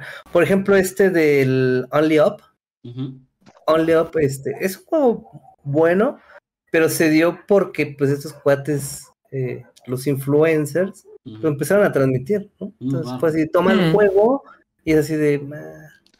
A mí se me hace un poco porque te están moldeando a lo que ellos quieren, ¿no? Dices, Mm. no, men, o sea, habiendo, Sí, se- habiendo juegos muy bonitos, muy... Sí, es verdad. Se crea como una burbuja Sí. alrededor de solo lo que estas personas hacen. Y al, fi- al final, realmente, los que realmente se atreven a jugar ese tipo de juegos son personas de comunidades pequeñas y tal. que es como que estamos separando los AAA para los grandes y los juegos indie para los... Y claro, imagino que si quieres subir, ¿qué prefieres? ¿Jugar a una categoría de un juego que a lo mejor tenga 5 espectadores, aunque te guste? ¿O un juego que tiene 10.000 espectadores? Es que yo creo, yo creo que debe de haber, no, yo no lo sé todavía, pero por ejemplo al momento de streamear, creo que sí debe de haber una continuidad en lo que estás haciendo del videojuego o ser muy bueno eh, hablando para tener ese mm. Porque yo veo personas que, por ejemplo, hacen, hace un día juegan una cosa, juegan otra, se pierde un hilo, ¿no? De, de, la, de la historia que tú estás viendo, pero tiene mucha gente por la forma de ser del streamer. Claro, porque es lo que te vende. Y hay, Ajá. Y hay otro, por ejemplo, yo creo que este es, este es uno de mis casos que muchos dicen, oye, men, pero diario, bueno, no diario, ¿no? Pero todos tus streams son de Maker, todos, todos. A la gente no le aburre, yo no, o sea, porque pues es una continuidad infinita, men, o sea, y no, es como que le sacas un corte ahí. Claro, y pero claro, eso es lo que pasa que en el momento que a ti te apetezca jugar al nuevo juego, que sea lo que sea, te quedas vendido en tu público, ¿no? Tu propio público te dice, tío, Tío, es que yo venía aquí viendo Mario Maker, tío. Es que ahora, me has puesto, ahora me has puesto, tío, eh, el arco. Es, yo qué sé, es apostar, es apostar y es bien difícil. A mí me ha costado, a mí me ha costado mucho porque luego yo, bueno, sí me, a mí otro, juego que me gusta es mucho Fall Guys, ¿no? Y entonces sí me han dicho, oye, este, pues no, yo venía por Maker, no me gusta Fall Guys y así de puta. Es que a mí me gusta, ¿no? Entonces, sí te vendes, te vendes en ese ah. sentido, pero alguien que me dijo, un amigo, me dice, oye, tú estás aquí porque a ti te gusta, men. O sea, tú vas a jugar lo que a ti te guste y así a ti te sienta bien hacer eso. Adelante. Hazlo menos. O sea, no, no firmaste un contrato con las demás gentes, que se agradece la verdad que estén apoyándote, pero si al final del día tú dices, oye, yo tengo ganas de jugar esto, que no te tiene que limitar. Mm. Es lo único malo, sí, que nada más estés en un solo juego, eso sí. Porque pues, yo lo he querido, he querido, por ejemplo, con el Fall Guys me va bien, pero por ejemplo he querido hacer el Rocket League. No, o sea, yo pongo Rocket League y nada más me ve mi abuelita. ah, claro. Entonces, no, mejor, mm. mejor no lo voy a streamear. Y es difícil. Es bien difícil. Por alguna, algunas veces tienes que saber que, que no tiene que ver la gente que te escuche ni nada, ¿sabes? Eh, solo porque te guste y no tienes por qué ver el número de espectadores. Sí, esas ah. cosas al final del día estresan bastante. Mm. Claro, porque si tú estás streameando y estás mirando el número de espectadores que tienes, es como te estresas y no fluyes en tu stream. Sí, y al principio es bien frustrante eso de andar viendo que tienes tres y baja dos. Dices, no, no más. y ya, no, ya, no, disfrutas el stream como, como debe de ser. No, no, está Hablando de eso, hablando un poquito de estadísticas, y ya para terminar, porque sí, ya vamos... se nos está yendo bastante el tiempo. Sí, eh, está muy ameno esto. sí, se pasa bastante rápido. Demasiado. ¿Tienes pensado algo para seguir creciendo? Ahorita, por ejemplo, que acabas de llegar a los mil subs, mil seguidores, perdón. Felicidades, por cierto. Muchas eh, felicidades. Felicidades, enhorabuena. Gracias. ¿Qué tienes pensado? ¿Qué tienes pensado, Yayo, hacer que ahora en adelante? ¿Tienes pensado a lo mejor asistir a más competencias? No sé, tener nuevas dinámicas en el directo, expandirte un poco a otras redes. ¿Qué tienes pensado hacer? Lo primero es hacer streams en tanga y una alberca. creo, que, esto puede traer más gente. Dicen que sí. ¿eh? Dicen, que, que en Twitch hacen eso. Sí, sí, como a, como a ¿no? En plan, enseñando la zeta. Pues igual, pero con tanga. Ya, yo, tengo, yo también tengo tetas, ¿eh? Oh, oh Dios. oh, Dios. Pues mi idea es mm, subir más, bueno, ahorita mi fuerte es eh, Facebook, eh, subiendo ese tipo de videos como el que les compartí, tratar de hacerlo un poco más profesional, eh, como que tenga, o sea, que lo veas y digas, no, esto sí, o sea, es- digas, esto sí es profesional, ¿no? Una edición un poco más profesional. También meterme a YouTube. Yo creo que varios ya me han dicho que vaya a YouTube, que vaya a YouTube. Tal vez sin no hacer streams en YouTube, tener mi mayor parte de contenido allá. Mm, resubir, Ya- tal, ¿no? Por ejemplo. Exactamente. ¿Y ¿Te Sí, atreverías a crear un vídeo, por ejemplo, de un tutorial de cómo. Una guía para novatos? I don't know, por ejemplo. Yo creo Sería buena esa idea. estaría bien, pero creo que ya hay muchos. Ese es ¿Sí? el problema. Sí. Mm, Bueno, si, si puedes diferenciarte. Ajá, tendría que ser como de otro, otro estilo, pero sí podrías, podría ser en, es- en ese sentido de, pues, puros tutoriales, ¿no? A ver, te enseño a hacer ese tipo de técnicas, ¿no? Ahí También- paso a paso. También podrías llegar a, no sé, jugar los niveles y ir explicando de, de mientras o algo así. Es como, como yo hago, por ejemplo, los streams de dibujos. Eh, voy dibujando y después hay una técnica Ajá. que digo, pues las capas son muy eh, buenas para no sé qué. mm, no sé. Cosas Mm. así. O esta técnica la hago o algo. Nosotros. ir explicando cómo te desenvuelves, ¿no? Sí, Claro. por ejemplo. Eso, al fin y al cabo son ideas eh, que. Que bueno, pueden, pueden ser buenas, pueden tenerlas ahí, puedes incluso a lo mejor en el futuro. O sea, simplemente. Eso es lo bonito también de compartir Claro. y tal, o sea. Y bueno. Sí, y es quitarte ese miedo, ¿no? O sea, Sí. hacer y si no jala, no pasa nada. No o pasa sea, nada, tío, pues se intenta otra Claro. cosa, o se sí. mejora, o se hace en el futuro, o sea, tampoco... Eso la gente lo va a ver después, va a decir, mira, ha mejorado y Mm. tal, ¿sabes? Sí. Y bueno, para ir por último cerrando casi ya del todo, quiero que nos cierre el invitado, que ha sido un placer sobre todo tenerte, porque Ah, hemos hablado gracias. de muchísimos temas, hemos conocido el Sí, mundo, hemos conocido... Ha sido muy divertido. Eh, eh, Hemos conocido sobre todo, me ha encantado la parte en el que, en la parte rudimentaria de cuando éramos más pequeños, de que yo te- me he sentido muy identificado con el tema de, de desconectar el mando al amigo, que más pequeño, eh, el tema de que nos perdone el gobierno de nuevo en la piratería de los videojuegos, las primeras PlayStation 1, la PlayStation 2, o sea, ese tipo de cosas me he sentido muy identificado y también me ha encantado el tema de la crítica social que se ha hecho a la hora de decir, tío, que da igual quien quiere videojuegos, que juegue videojuegos quien quiera, quien le guste, que no vamos a morder a nadie porque juegue videojuegos. Esa parte me ha encantado. Yo personalmente también estaba muy interesado en el mundo de las matemáticas, porque aquí como veis también tú eres sobresaliente en matemáticas y también trabajo en, eh, fuera parte ya de streams y tal. Yo trabajo en una multinacional de programación, entonces no tiene nada que ver con matemáticas, pero sí el proceso para, o sea, paso a paso, conocer los distintos. Entonces me he sentido identificado por ese lado también. Y nada, y sobre todo no conocía prácticamente nada del mundo del Mario Maker 2. Pero tío, yo ahora mismo he salido de. Seguramente yo salga de este directo y mañana o pasado voy a estar diciendo, tío, yo quiero probarlo, tío. ¿Sabes?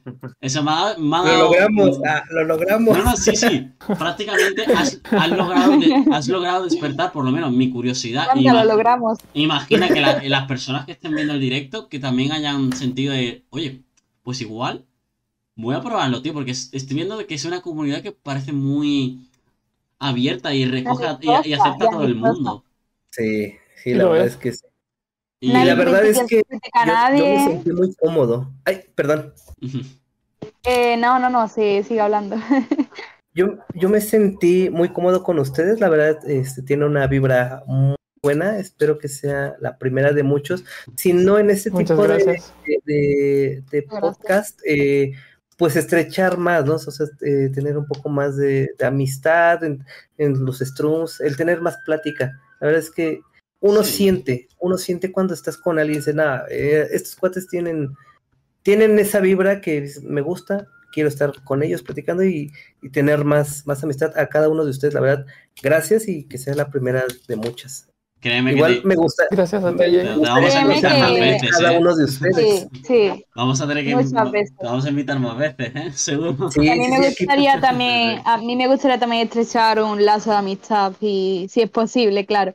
Porque Sí, claro no que sí, Yora, claro que sí. No, muchas gracias.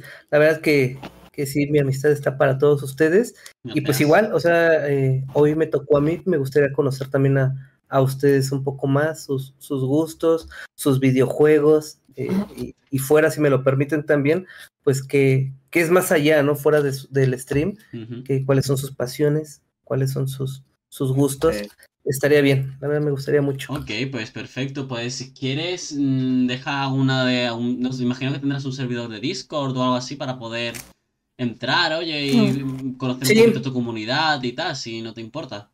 No sé. Sí, sí, le- Claro. Y simplemente por mantener un contacto más cercano, de yo saber Claro. cuando estás en directo para decir, tío, me voy a conectar y, ¿sabes? Le voy a hablar, vamos a decir hola. a decir A hola. mí me gustaría, la verdad. Por Sí, cierto, gente, Decir, Los hola Yayo, estén- ¿cómo estás? los que estén viendo esto en YouTube o escuchándolo en Spotify, seguramente en la descripción van a tener los enlaces a los perfiles de Yayo en- para que puedan ir a verlo, saludarlo y todo esto. Mm. muchas gracias, muchas, muchas gracias. Y Sí, nada, pues a- allá estamos. eh, por último, ¿cómo, que, ¿cómo te gustaría cerrar esto? O sea, tienes la oportunidad de dar tu último... El último minuto va a ser dedicado específicamente para eh, nuestro invitado. Y nada, es tu minuto, disfrútalo. Ah, Dale, pues- es pues tu minuto, no. es tu minuto. Y no estaba preparado para esto, pero si quieren les puedo... No, lo que quieras, lo que quieras. O sea, no, es, he Puedes dar una reflexión si quieres. Sí, por ejemplo. Ah, este, pues miren, la verdad que el mundo de los streams es bien bonito. Sí, todos los que están viendo esto, es difícil, la verdad sigo insistiendo que al menos en Twitch es difícil, pero cuando te juntas con, con gente que tiene la misma sintonía que tú, lo demás son números y eso no te debe de importar. Si te gustan los videojuegos, así seas, eh, digamos, hombre, seas mujer, si seas viejito, si seas joven, tampoco te debe importar. Mientras a ti te guste lo que hagas, que la demás gente pueda decir lo que quiera, no, no pasa nada. Eso en los videojuegos y en general de la vida. Tú eres tú, si tú estás bien con tu persona, lo que la demás gente diga, mm, no debe de importar para nada. Sigan disfrutando los videojuegos porque son maravillosos. Te sacan del mundo, de ese mundo adulto que tú tienes, de, del estrés del trabajo, del, del estrés de la escuela, del estrés de la familia, de la novia, del novio, de lo todo. Un escape muy bonito y muy sano son los videojuegos, así que pues nunca los dejen, amigos. Nunca, Sí. nunca los dejen. Ole, Palabra y qué corazón. bonito. Muy bonito, muy bonito. Palabras de corazón, Pues literal. nada, pues vamos a ir cerrando directo. Ha sido un placer estar con todos ustedes. Y nada más que comentar en este podcast. Adiós y nos vemos Nos la vemos, próxima. gente. Nos vemos la semana que viene con otro invitado seguramente especial. No, los- no lo vamos a decir. Porque si lo decimos ya ha perdido la gracia, amigos. Entonces, el sábado seguramente en- en- estemos a las 6 de la tarde, horario español. En México, creo. No, en México no, en Honduras. ¿De qué, a qué hora es? En México sería a las 10. Vale. En Honduras también. Vale, 10 de a la las, a las 10 de la mañana también en Honduras y México. eh, estaremos el sábado y a las 6 de la tarde en horario español. Muchísimas gracias. Y nada. Nos vemos. Adiós. ¡Ay! Nos vemos.